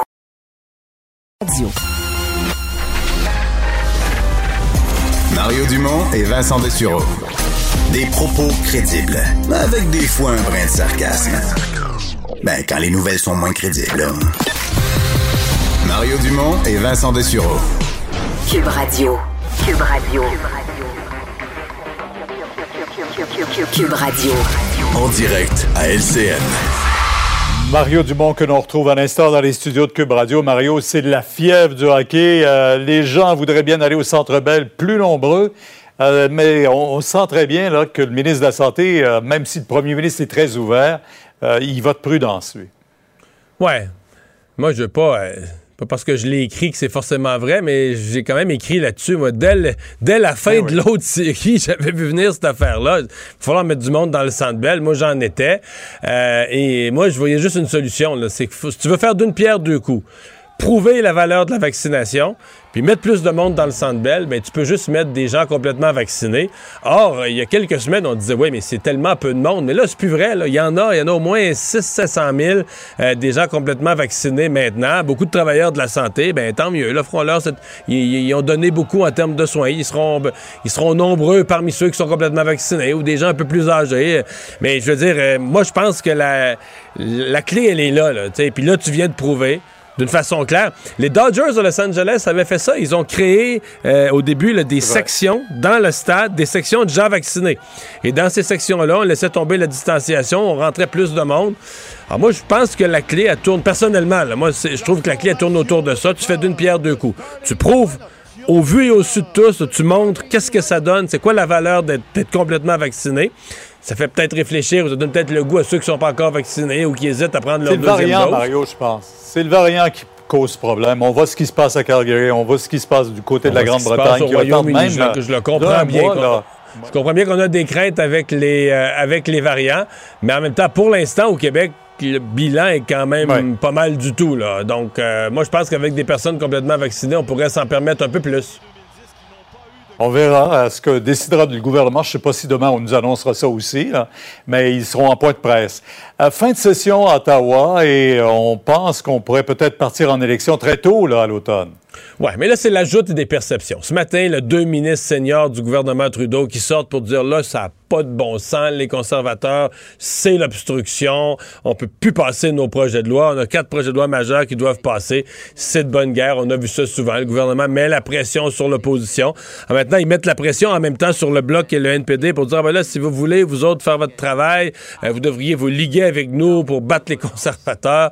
Euh, bon, mais là, euh, attendez-vous à ce que dans les prochains jours, les conservateurs vont nous rappeler que les libéraux, c'est eux qui ont prorogé la session. C'est pour ça qu'on est encombré au niveau du menu législatif. Mais je dirais c'est du classique de fin de session, mais avec une petite coche de plus. La petite coche de plus, ça vient du fait qu'on sent bien que les libéraux veulent installer l'idée que le Parlement est bloqué, que c'est de l'obstruction, que c'est difficile de faire adopter des projets de loi. C'est toujours difficile de faire adopter des projets de loi en fin de session. L'opposition fait son travail. Mais, et que là, ils veulent dire c'est tellement grave ce qu'on a comme obstruction que peut-être que ça justifierait de partir en élection au mois d'août. Et je pense que c'est ce terrain-là, dans le point de presse d'aujourd'hui, c'est ce terrain-là qu'on prépare. Oui, la fin de session parlementaire, comme toutes les autres fins de session, mais particulièrement euh, l'idée que l'obstruction, cette fois-ci, est si grave qu'on va peut-être être obligé de débloquer ça en partant en élection au mois d'août. C'est ce qu'on appelle un oui. Là, hein? on veut pas, mais on y va. Euh, qu'est-ce qui se passe du côté des Forces armées canadiennes? Encore une fois, là, le numéro 2, euh, Mike Rouleau, qui doit à son tour démissionner. Oui, mais ça n'a pas d'allure. euh, ça n'a pas d'allure ce qu'ils ont fait, Pierre. L'ancien chef d'état-major est sous enquête. Bon, l'enquête quand même des allégations graves, d'inconduite sexuelle. Et là, on, on va jouer, imag- imaginez l'image. On va jouer au golf avec. Non seulement on va jouer au golf avec, mais on va jouer au golf avec sur le terrain des militaires. Donc on sait, et ceux qui vont jouer au golf sont des hauts gradés, dont ce monsieur Rouleau qui a démissionné aujourd'hui, qui lui était, comme dans l'ordre de hiérarchie, comme le, le- le boss de la police militaire, qui coordonne les enquêtes. Enquête. Alors, imaginez l'image que ça donne que l'enquête est sérieuse. Là. Quand tu dis tu vas jouer au golf avec l'enquêté, d'autant plus que tu sais que tout le monde va le savoir dans l'armée parce que les autres golfeurs là, qui, qui sont là au départ sur les trous, qui vont jouer ensemble, c'est tous des militaires et ça placote pas. Pierre, qu'est-ce que tu pensais? Tout le monde Ben se dit ça. ben Ben, tu sais pas que c'est que j'ai vu au golf, ils étaient ensemble. Et donc, les victimes se disent quoi? Euh, Sur le sérieux de l'enquête, tu sais, c'était... Je sais pas qu'est-ce qui se passe dans l'armée canadienne. Je sais pas si on a perdu tout sens de, de, de- de l'éthique, mais de la perception de l'éthique, de ce que le public voit. Et encore le ministre de la Défense, là, qui est toujours, ah, était pas au courant, puis il est désolé de ça, puis il est découragé de ça, puis il est encore là, puis on sait pas ce qu'il fait. L'excuse de M. Rouleau, apporter une aide à un retraité. Alors, euh, c'est c'est c'est ça. Mario, demain, 10h, on vous écoute sur LCN. Au revoir. Au revoir.